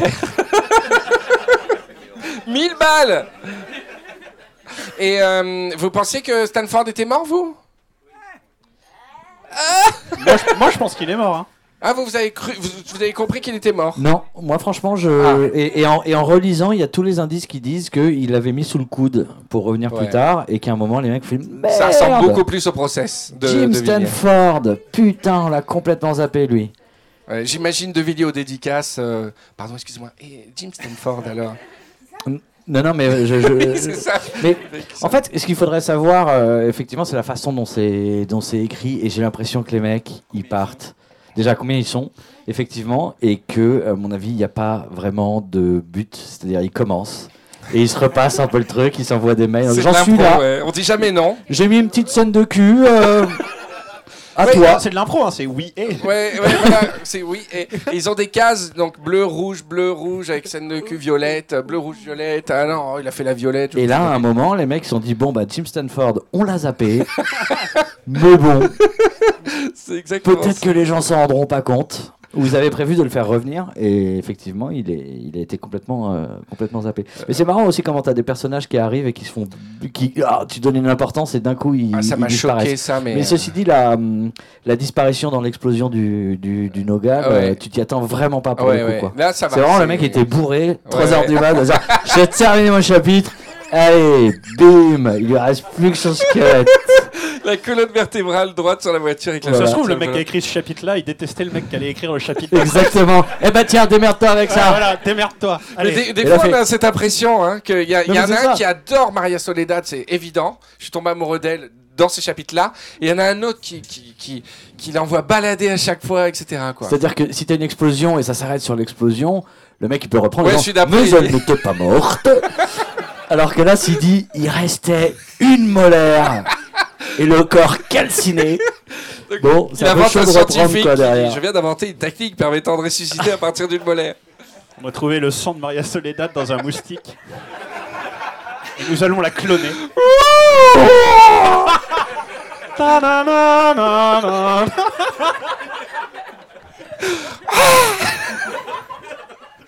Oh mon dieu, tout l'univers, le soleil d'adverse, 18 romans.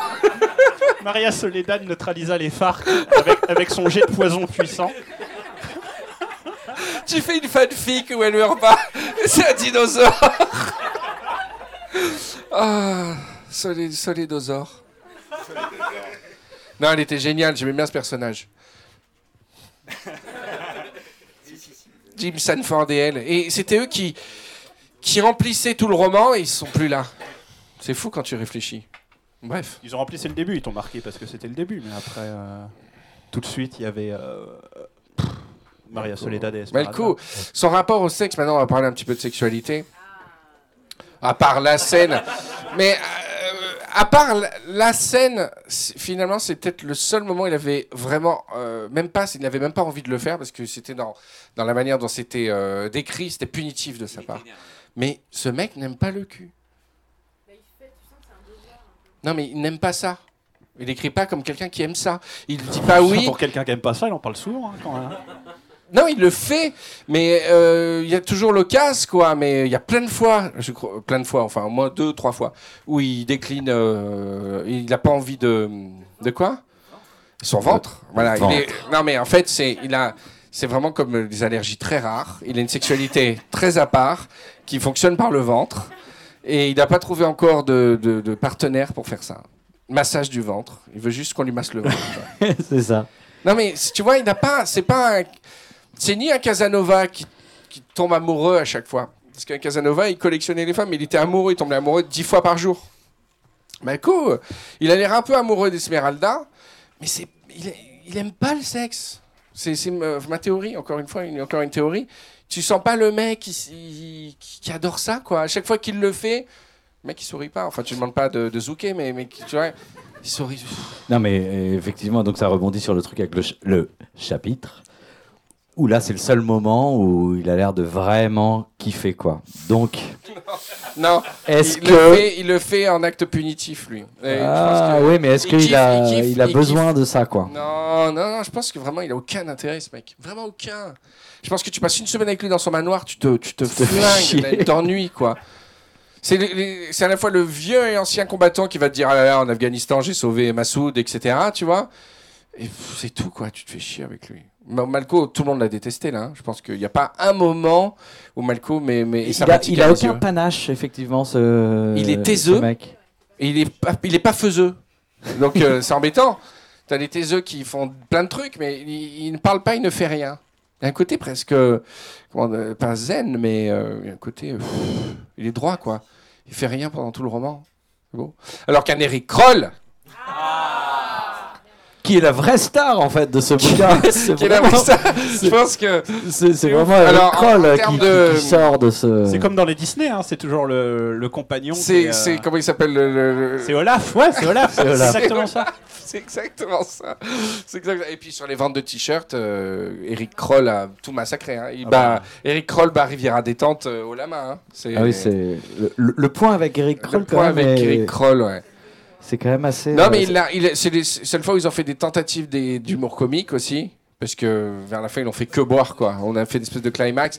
Et puis cette scène où il va sur l'aéroport pour euh, frapper la tête du mec contre le capot, euh, c'est c'est magique, quoi. C'est c'est du grand Kroll. C'est du grand c'est- Et en fait, au niveau de l'échec des missions, tout le, tout le roman, euh, Clément, tu m'as dit un truc tout à l'heure qui était très vrai. Que- Sur, les, sur le 20e chapitre, en fait, par rapport à la stratégie. au- au- Ah oui, bah c'est juste que pendant 17 chapitres, ils essayent des choses qu'ils planifient et qui marchent jamais. 19e chapitre, ils disent on va faire comme ça. 20e chapitre, tout marche. Non, c'est pas ça, c'est que pour une fois, il faut un plan. Ah oui, et pour une fois, ils font un plan. ouais. Voilà, il s'agissait juste de faire un plan coordonné entre la CIA, euh, quelques, quelques infiltrés, et ils ont réussi le truc, quoi. Si on avait su, à la, On aurait cent- lu. à la 150 à la fin de la 153e mission, qu'il fallait faire un plan. On, on- aurait lu que les trois derniers chapitres. Mais là, dans l'histoire, ouais, les trois- il y a que les trois derniers chapitres en fait. Si, si vraiment c'est ramener les vivants et que l'objectif c'est de libérer les otages, lis les trois derniers chapitres. C'est vrai, on pourrait faire comme sur YouTube en disant l'histoire commence au chapitre, ouais. euh, au chapitre 20. Mais euh, en fait, si on se rappelle, puisqu'il faut, faut la mémoire euh, joue des tours là. Bon, Malco arrive, il fait les- la découverte d'Esmeralda Trinidad. Il se retrouve perdu dans le ghetto un petit peu pour trouver un curé, mais il s'en, sou- il fait rien, mais il manque de mourir quoi. Euh, Qu'est-ce qui se passe après Euh, Ah ouais, après il y a toute l'histoire avec les Hoyos là. Euh, euh, il se Oui, passe oui. rien. Bon, il manque de se faire buter, et puis en représailles, Il le fameux chapitre. Et il organise, voilà, il manque de se but- faire buter. Ah ouais, il manque de se faire buter, mais bon, sans raison. L'autre il dit, oh, ok, pardon, je ferai plus. Ah oui, ça aussi. Ça, c'est génial. Kroll qui arrive dans le bureau de- du mec en disant Vous avez essayé de l'assassiner Il fait Ouais. Promis, je recommence par moi un coup. Il fait Allez. Avec les génériques. Any time for less than-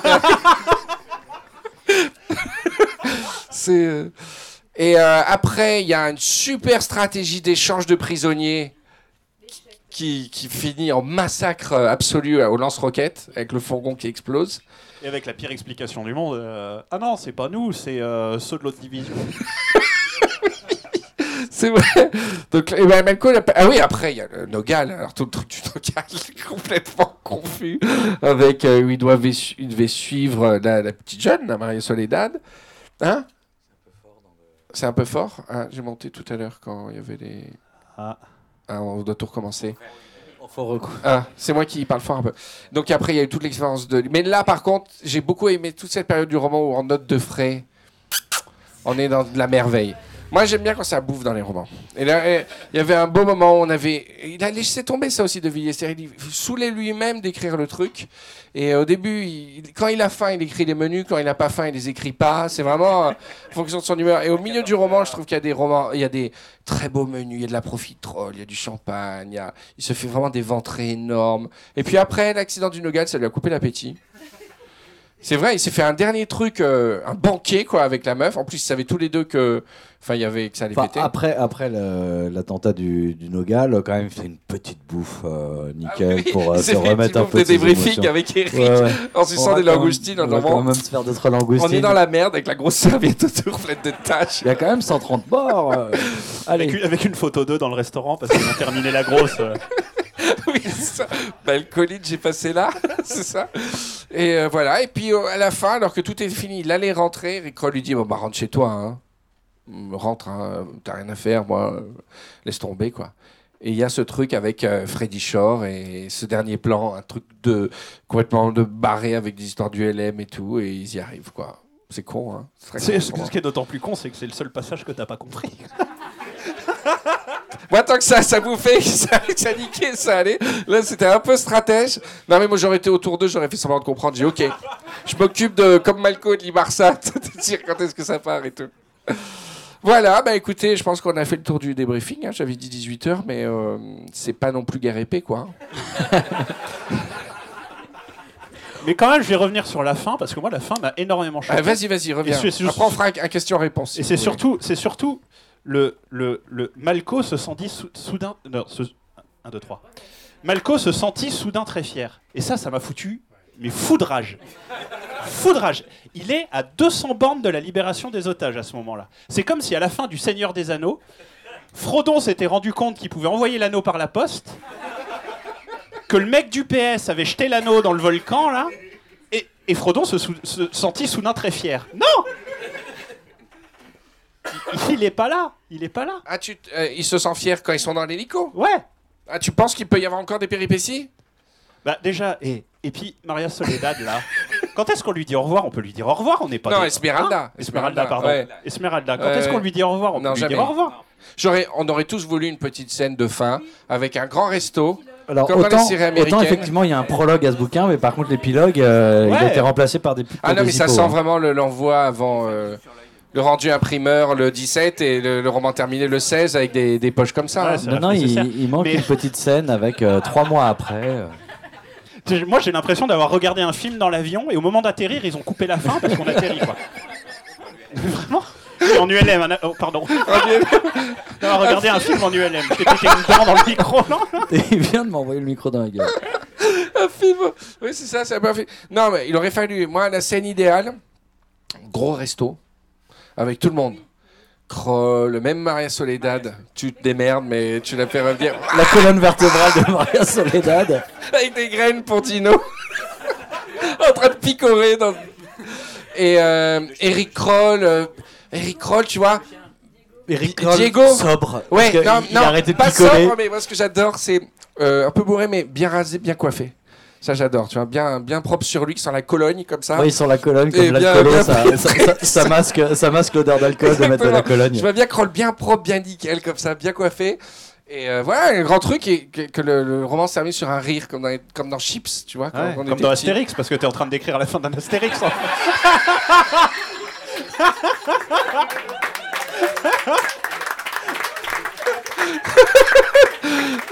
Et qui c'est qui est ligoté alors Avec Kroll qui est ligoté, ah, Malco qui est ligoté. Le, le prêtre, il l'avait pas tué, il serait Oui. ligoté. Non mais voilà un petit gueuleton et puis tout le monde lui dit au revoir à l'aéroport et il dit ah là là Colombie je t'ai aimé euh, à bientôt. Note de frais 78 000 euros 75 morts. Et Non, puis, ouais, bilan humain. Bilan humain Alors il y a personne qui a eu la patience de, de, De compter les compter morts, parce que là, il y a- il y a hein. 200 morts On aime bien le podcast mais on, va pas est à aller non plus. 250 morts. Ouais, au 200 moins, morts pour même. trois otages, on sait même pas qui c'est quoi. Ouais, il y a même pas un mot des otages, même pas un merci pour nous. Non mais en mort il y a le Logan, il y a euh, le pire c'est pendant la traque en voiture. Ah oui, Quand Malco se fait kidnapper, qu'ils arrivent cache vers la camionnette, ils, ils mitraillent tout le monde. là, il bute toute la, toute la file de gauche. Avec seulement 10% de- d'hypothèse, quoi. 10% de frais. Incroyable. Ah ouais, la- l'addition est très salée. Alors, c'est qui qui paye? C'est la CIA Oui, c'est la CIA. Eric Kroll, il fait une petite note de frais à la compta. Euh... Ouais, mais il est auto-entrepreneur. euh, il a-. Alors, il y a pas de note de. Alors, je veux pas. Il y a pas de note de frais en tant qu'entrepreneur. Ouais, bah, Je veux pas tourner le débat vers Il- les, statuts d'entreprise ou quoi que ce soit. Il gonfle un peu la facture, quoi, tu vois. Ouais, voilà. il- Non, mais lui, ah, il peut pas faire de note de frais à la CIA En auto-entrepreneur. S'il a- s'il est micro-entreprise. Non, mais quel est le statut de Malco? Moi, je pense qu'il a une URL. C'est beaucoup plus simple. T'es actionnaire unique. Comment? Ah, il est Il est intermittent. intermittent. Ouais, il pourrait être intermittent, hein. Il pourrait être intermittent. Parce que les cachets, là, il les a largement. Oh, En foutant rien comme les intermittents, monsieur Voilà. Alors, le dernier chapitre, c'est la Colombie. Et alors là, pour le coup, moi, je connaissais euh, que euh, la série de Netflix euh, sur la Colombie récemment, euh, qui traite vraiment que d'un truc. Ce qui m'a plu, c'est que ça, justement, ça parlait pas euh, de- du thème des, stupéfiants pendant tout le truc. On en parle qu'à la fin et encore comme un biais euh, narratif, quoi. Un petit chien accro à la coke, Ouais, quand même. Tranquillou. ça, ils de de- l'humour un petit peu, mais c'était rigolo. Et, et s'il le dit, c'est que ça devait exister, hein, par contre. Ah, le, c'est un- parce que le chien, oui, il est, euh, c'est un chien des stupes qui a Ouais, passé ouais, ses- ouais. son, sa vie Ouais, à sniffer de la Ouais. coke, en fait, finalement, pour le taf. ouais. Et qui, du coup, a une déformation professionnelle et a du Meilleur mal à- métier quand même. Meilleur métier. Non, mais si- par contre, je suis sûr que s'il le dit, c'est que ça existait. Peut-être. Parce qu'on a vu dans l'article de Libé qu'il y avait sur. euh, le- et, et un- je sais pas si vous, avez, vous aviez vu sur Twitter, j'avais tweeté un article de Libé qui parlait de De Villiers en repérage en Colombie pour écrire ça. Et le journaliste était là le jour où, dans une église, il voit une femme borgne. Incroyable, quoi. Donc ça veut dire que vraiment. euh, il s'est inspiré de la réalité, même jusque-là. Et là, tu vois qu'il est un peu écrivain. Parce qu'il y a une sorte de superstition de. Quand tu copies la réalité, ça porte toujours bonheur. Et que mine de rien, il aurait pu ne pas la faire borgne et tout. Il a quand même dit Ah, j'ai vu cette femme bornée en vrai, je vais la mettre dans le livre. Ouais, alors De Villiers, donc il, il voyage euh, avec ses placements de produits en, en première classe avec Air France. Il est logé au Sofitel parce que l'hôtel, je sais pas quoi, là où est logé Malco, c'est le Sofitel euh, de, de Bogota. Décoré par Claude par- Il le décore exprès pour Monsieur Claude de Villiers. Il se balade euh, éventuellement, il va faire un petit tour et tout, et après il écrit un bouquin. Mais bon, c'est sûr qu'il doit s'inspirer quand même de choses qui. Mais c'est plus un TripAdvisor que. que Vers la fin bouquin, de sa quoi. vie, oui. Là, il avait 60-70 ans, mais je peux te dire, tu as, des photos de l'époque Vietnam, Cambodge et tout, où tu le vois avec une petite sacoche et un, et un agra euh, sur les champs d'opération. hein. Bon, après, BHL, il le fait aussi. euh, mais, mais tu vois des photos il est vraiment, il n'est pas, il est pas au Hilton. euh, Enfin, je veux pas le défendre, hein, ouais. mais je veux dire, il, il- il a beaucoup voyagé, quoi. Il faisait vraiment des repérages. Non, mais Bon, ce, qui est- après, ce qui est, ce qui est- ce est amusant, repérages, ce qui est intéressant, effectivement, c'est que même sur Bogota, euh, Toi, tous les étais allé, hein? Ouais, Ouais. mais tous- tous les lieux sont existent, sont documentés. Les restos, quand il dit que c'est un resto qui est bon, effectivement, si tu vérifies sur TripAdvisor, etc., c'est vraiment bien classé à Bogota. Enfin, il est, c'est, c'est- il n'y a rien qui est inventé. Et en fait, c'est ça qui est, qui est étonnant dans le bouquin, c'est qu'il y a toute une part réalité avec euh, ces lieux qui existent vraiment, l'attentat du Nogal qui existe vraiment, et la part euh, derrière de Malco, enfin le monde par, euh, le monde parallèle, quoi, enfin son, son invention de, de fiction. Mais, moi, j'ai appris un milliard de trucs et je, je suis sincère quand je dis ça. Je, je connaissais même pas le mot aguardiente avant de lire le roman, quoi. C'est ça qui m'éclate, c'est qu'on soit tous en train de- d'en siroter euh, et de joindre le, truc. C'est magique pour moi, quoi. C'est vrai, je connaissais pas du tout et même. Même le contexte socio-économique avec l'oligarchie, je, je connaissais pas les entre guillemets problèmes avec l'oligarchie qui, occupait vraiment. On peut presque comparer ça au béquet un petit peu euh, en, Col- en Colombie, tu vois. Et ce trip, cette randonnée, hormis la scène et le, cette tentative d'assassinat, je pense que ça, ça donne une vision euh, précise de cette bourgeoisie un peu excentrée qui a sa dacha colombienne euh, en périphérie, tu vois. Il y a Ouais, mais des ça, choses c'est- ça, c'est un truc euh, global en Amérique, en Amérique latine, effectivement, enfin, où tu as, ce genre de, de, de, de- de population. Enfin, voilà, tu pas de classe moyenne ou moins, donc tu as vraiment la population très riche et la population euh, très pauvre. Ça devient un peu chiant là, ce qu'on ce qu'on raconte ou... Mais à, à ce moment-là, ce c'est la dernière fois qu'on traite le sujet. Il faut, faut clore, quoi. On parle de tout. à ce moment-là, pourquoi on lit pas le Lonely Planet directement Alors ça, c'est une bonne question. À mon avis, c'est entre le cahier de vacances, le Lonely Planet, et etc. Quoi. Non, après, je vais pas dire SAS pour m'enseigner sur un pays. J'ai découvert la Russie. Heureusement, je pense que j'ai découvert la Russie avant de lire les, les Malco en Russie, parce que je pense que je me serais fait des idées très erronées du, du truc. Quoi. Voilà, alors on va passer aux questions-réponses. Est-ce que vous avez des questions euh, ou, des, ou des théories ou des, des réflexions sur le... Alors, je viens de casser quoi là? Parce qu'au niveau de la caution, on est bien. Non, ça va. je- alors, je, je peux pas donner un micro, Clément tu... Ah. Alors, je vais balader avec le micro comme Jacques Martin. Comment tu t'appelles? Romain. Alors, est-ce que- qu'est-ce que tu voulais dire? Déjà, je voudrais demander à- si c'est possible de faire un, un produit dérivé Diego le chien en, en peluche avec le nez blanc. Ah mais moi, je veux carrément en faire une série, euh, un spin-off hein, de Diego le chien. Il travaille dans la pub euh, et tout ça. Vous avez vu Coco, il y a un chien qui fait pas mal penser à Diego, là, le chien un peu foufou, là. Tu l'as pas vu? Le, le dernier Pixar, non? Bon, c'est pas grave. Ouais, Diego, ah, vous avez bien aimé Diego alors Ouais, ouais, ouais, il n'est pas, il était pas assez présent, je, je trouve, pour euh, qu'il devienne vraiment star. Quoique Kroll, il intervient un peu, mais à chaque fois, c'est. C'est du mousquet, Kroll, c'est. Tchac. De quoi? Ah oui, oui, ça c'est sûr, oui, c'est c'est bien. Alors, euh, on a quelqu'un quelqu'un qui est venu avec le suite, Eric Kroll. Bravo. Bravo. Euh, deux petits trucs.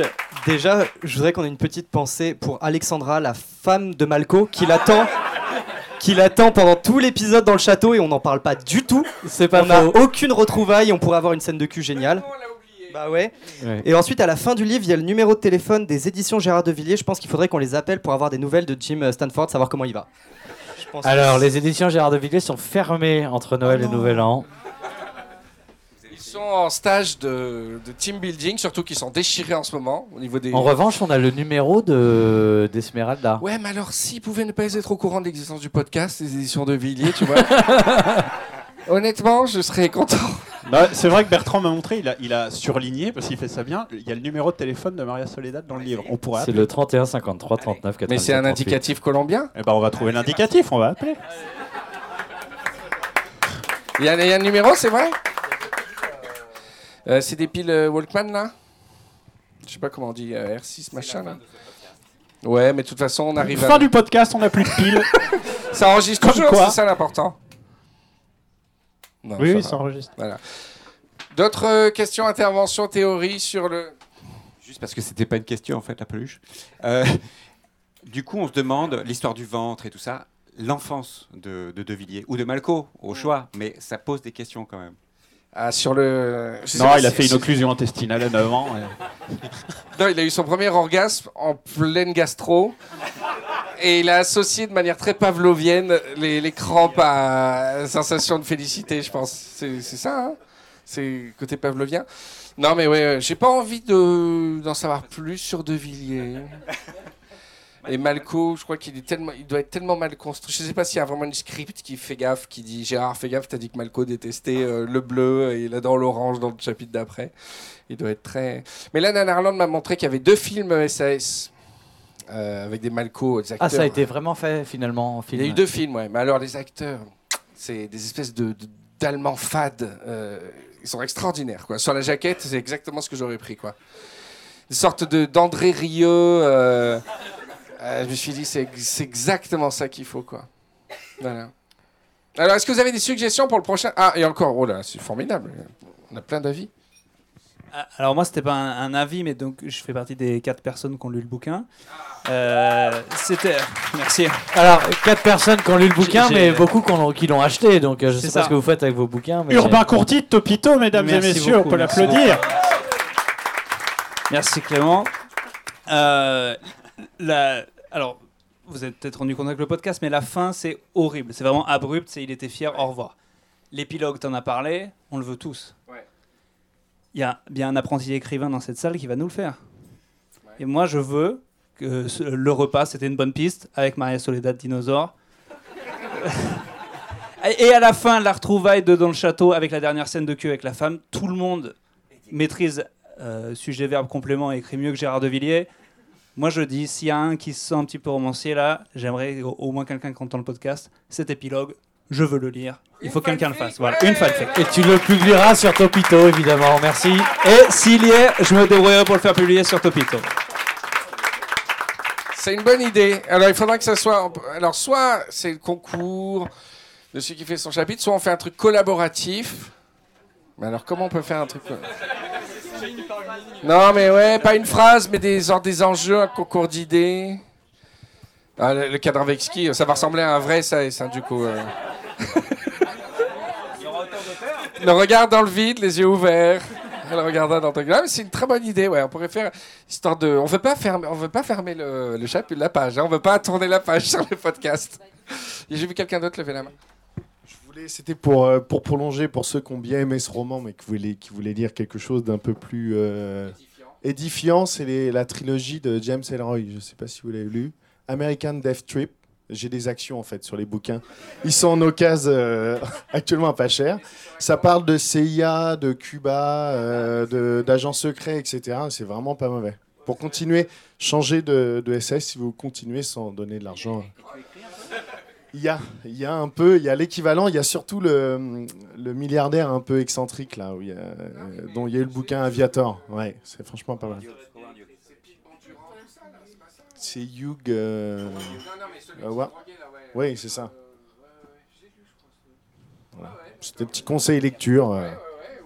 Même si vous l'aviez pas vu sur euh, Netflix, Narcos, il y a quand même des, y a des quartiers qu'on retrouve dans, dans le roman. Il y a la Guardiente qu'on aperçoit de temps en temps. Quoi? Quoi? Le truc d'Elroy, ouais, ouais. ouais c'est sur la, crise, euh, la baie des cochons, tout ça, là. Voilà, voilà. En fait, tu, tu prends deux télés, tu regardes Narcos et un film de cul, un petit 30 millions d'amis euh, de derrière les fagots et on est à peu près bien, quoi. Alors, est-ce que vous avez des suggestions sur euh, euh, s'il n'y a pas Top Chef, hormis Top Chef? Alors, j'ai pensé à un Harlequin. Moi, Moi, je propose- j'aimerais bien un Harlequin sur le hacking, tu vois. Mais j'ai cherché. J'ai cherché, j'ai pas trouvé. Je voulais un truc genre un hacker qui tombe amoureux de. Et là, je, je pense que les termes informatiques dans un Harlequin doivent être merveilleux. Et j'ai vu aussi un truc avec un prince oriental euh, sur, un- sur un Harlequin qui a l'air pas mal. Moi, je pense qu'il faut faire une telenovela ou un truc comme ça. Un truc bien pourri, quoi.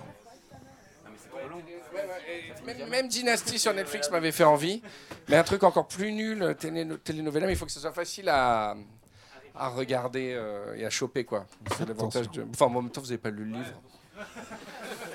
Donc il faut un truc facile à. Attends, j'ai quelqu'un ici qui a une idée. Je vais animer aussi, t'as vu Ouais, vas-y, vas-y. Oh là là. Hein? Ouais. Bonjour, comment tu t'appelles? Je m'appelle Attilio. Ça enregistre Ouais, mais j'ai une suggestion. C'est, euh, la- vous en avez parlé déjà l'année dernière. C'est la saison 2 de Marseille sur Netflix. Qui commence en février. Pour de vrai, euh, on, on en parle parce qu'il y a Dan Frank Ah, on n'a plus de batterie nulle part. On a Dan Frank qui a écrit un livre. Qui va sortir un livre sur les mésaventures qu'il a eues avec Netflix. Euh, dans l'adaptation, dans la création de Marseille, en fait, il sort un livre sur ses mésaventures avec les studios et le fait que Netflix ait complètement euh, abandonné son idée originale pour écrire cette bouse euh, de Marseille. Et ce livre, c'est un mélange entre The Disaster Artist et, The Man in La Mancha, Lost in La Mancha. C'est l'histoire de l'échec absolu de, l'aventure. Alors moi je peux vous spoiler le début de la saison 2 de Marseille, parce que j'ai des collègues qui ont travaillé dessus.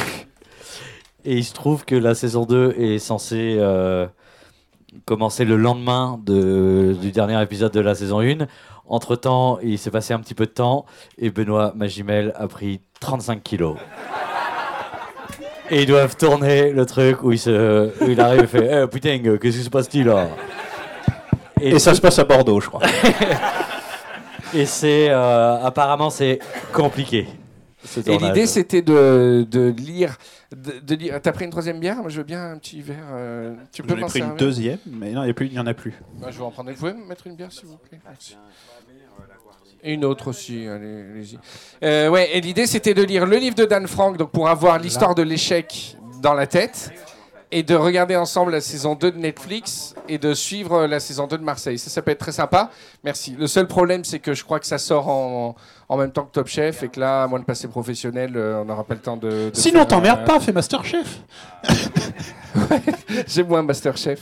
Ben voilà les amis, on arrive à la fin de cet enregistrement de la season finale de Spoiler Arrière.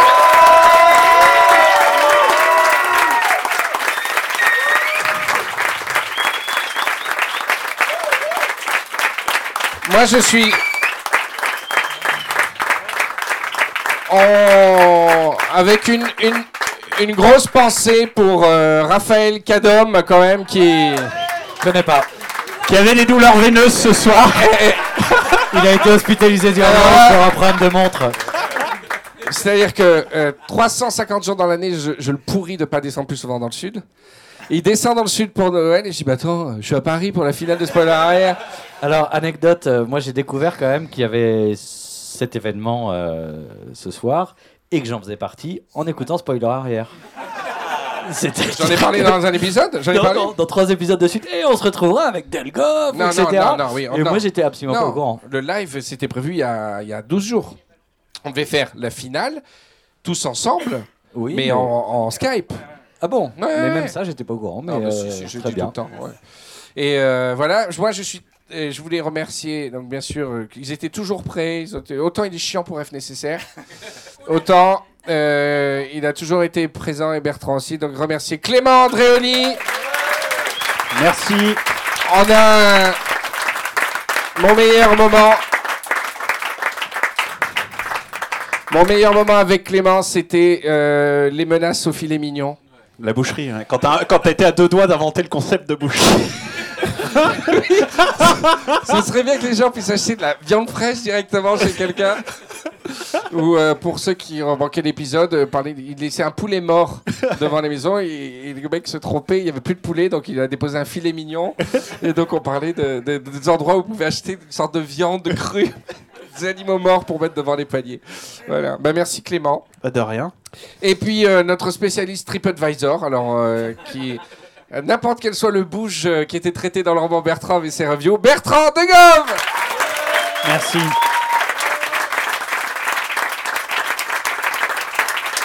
C'était euh, c'était encore une super aventure et on a eu de la chance d'avoir encore un public euh, qui a complètement compris le positionnement, le degré, l'espèce de la réverb et de pire en pire, c'est fantastique.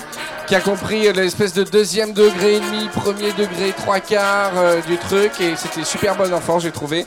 Et euh, on pouvait pas rêver mieux. Donc euh, les prochains applaudissements, c'est pour vous tous d'avoir bien accueilli l'émission. Et c'était pas le podcast le plus bankable de Riviera Ferraille, mais putain, on s'est marré comme dans aucun des, des spoilers. Merci à tous, bravo Ouais Merci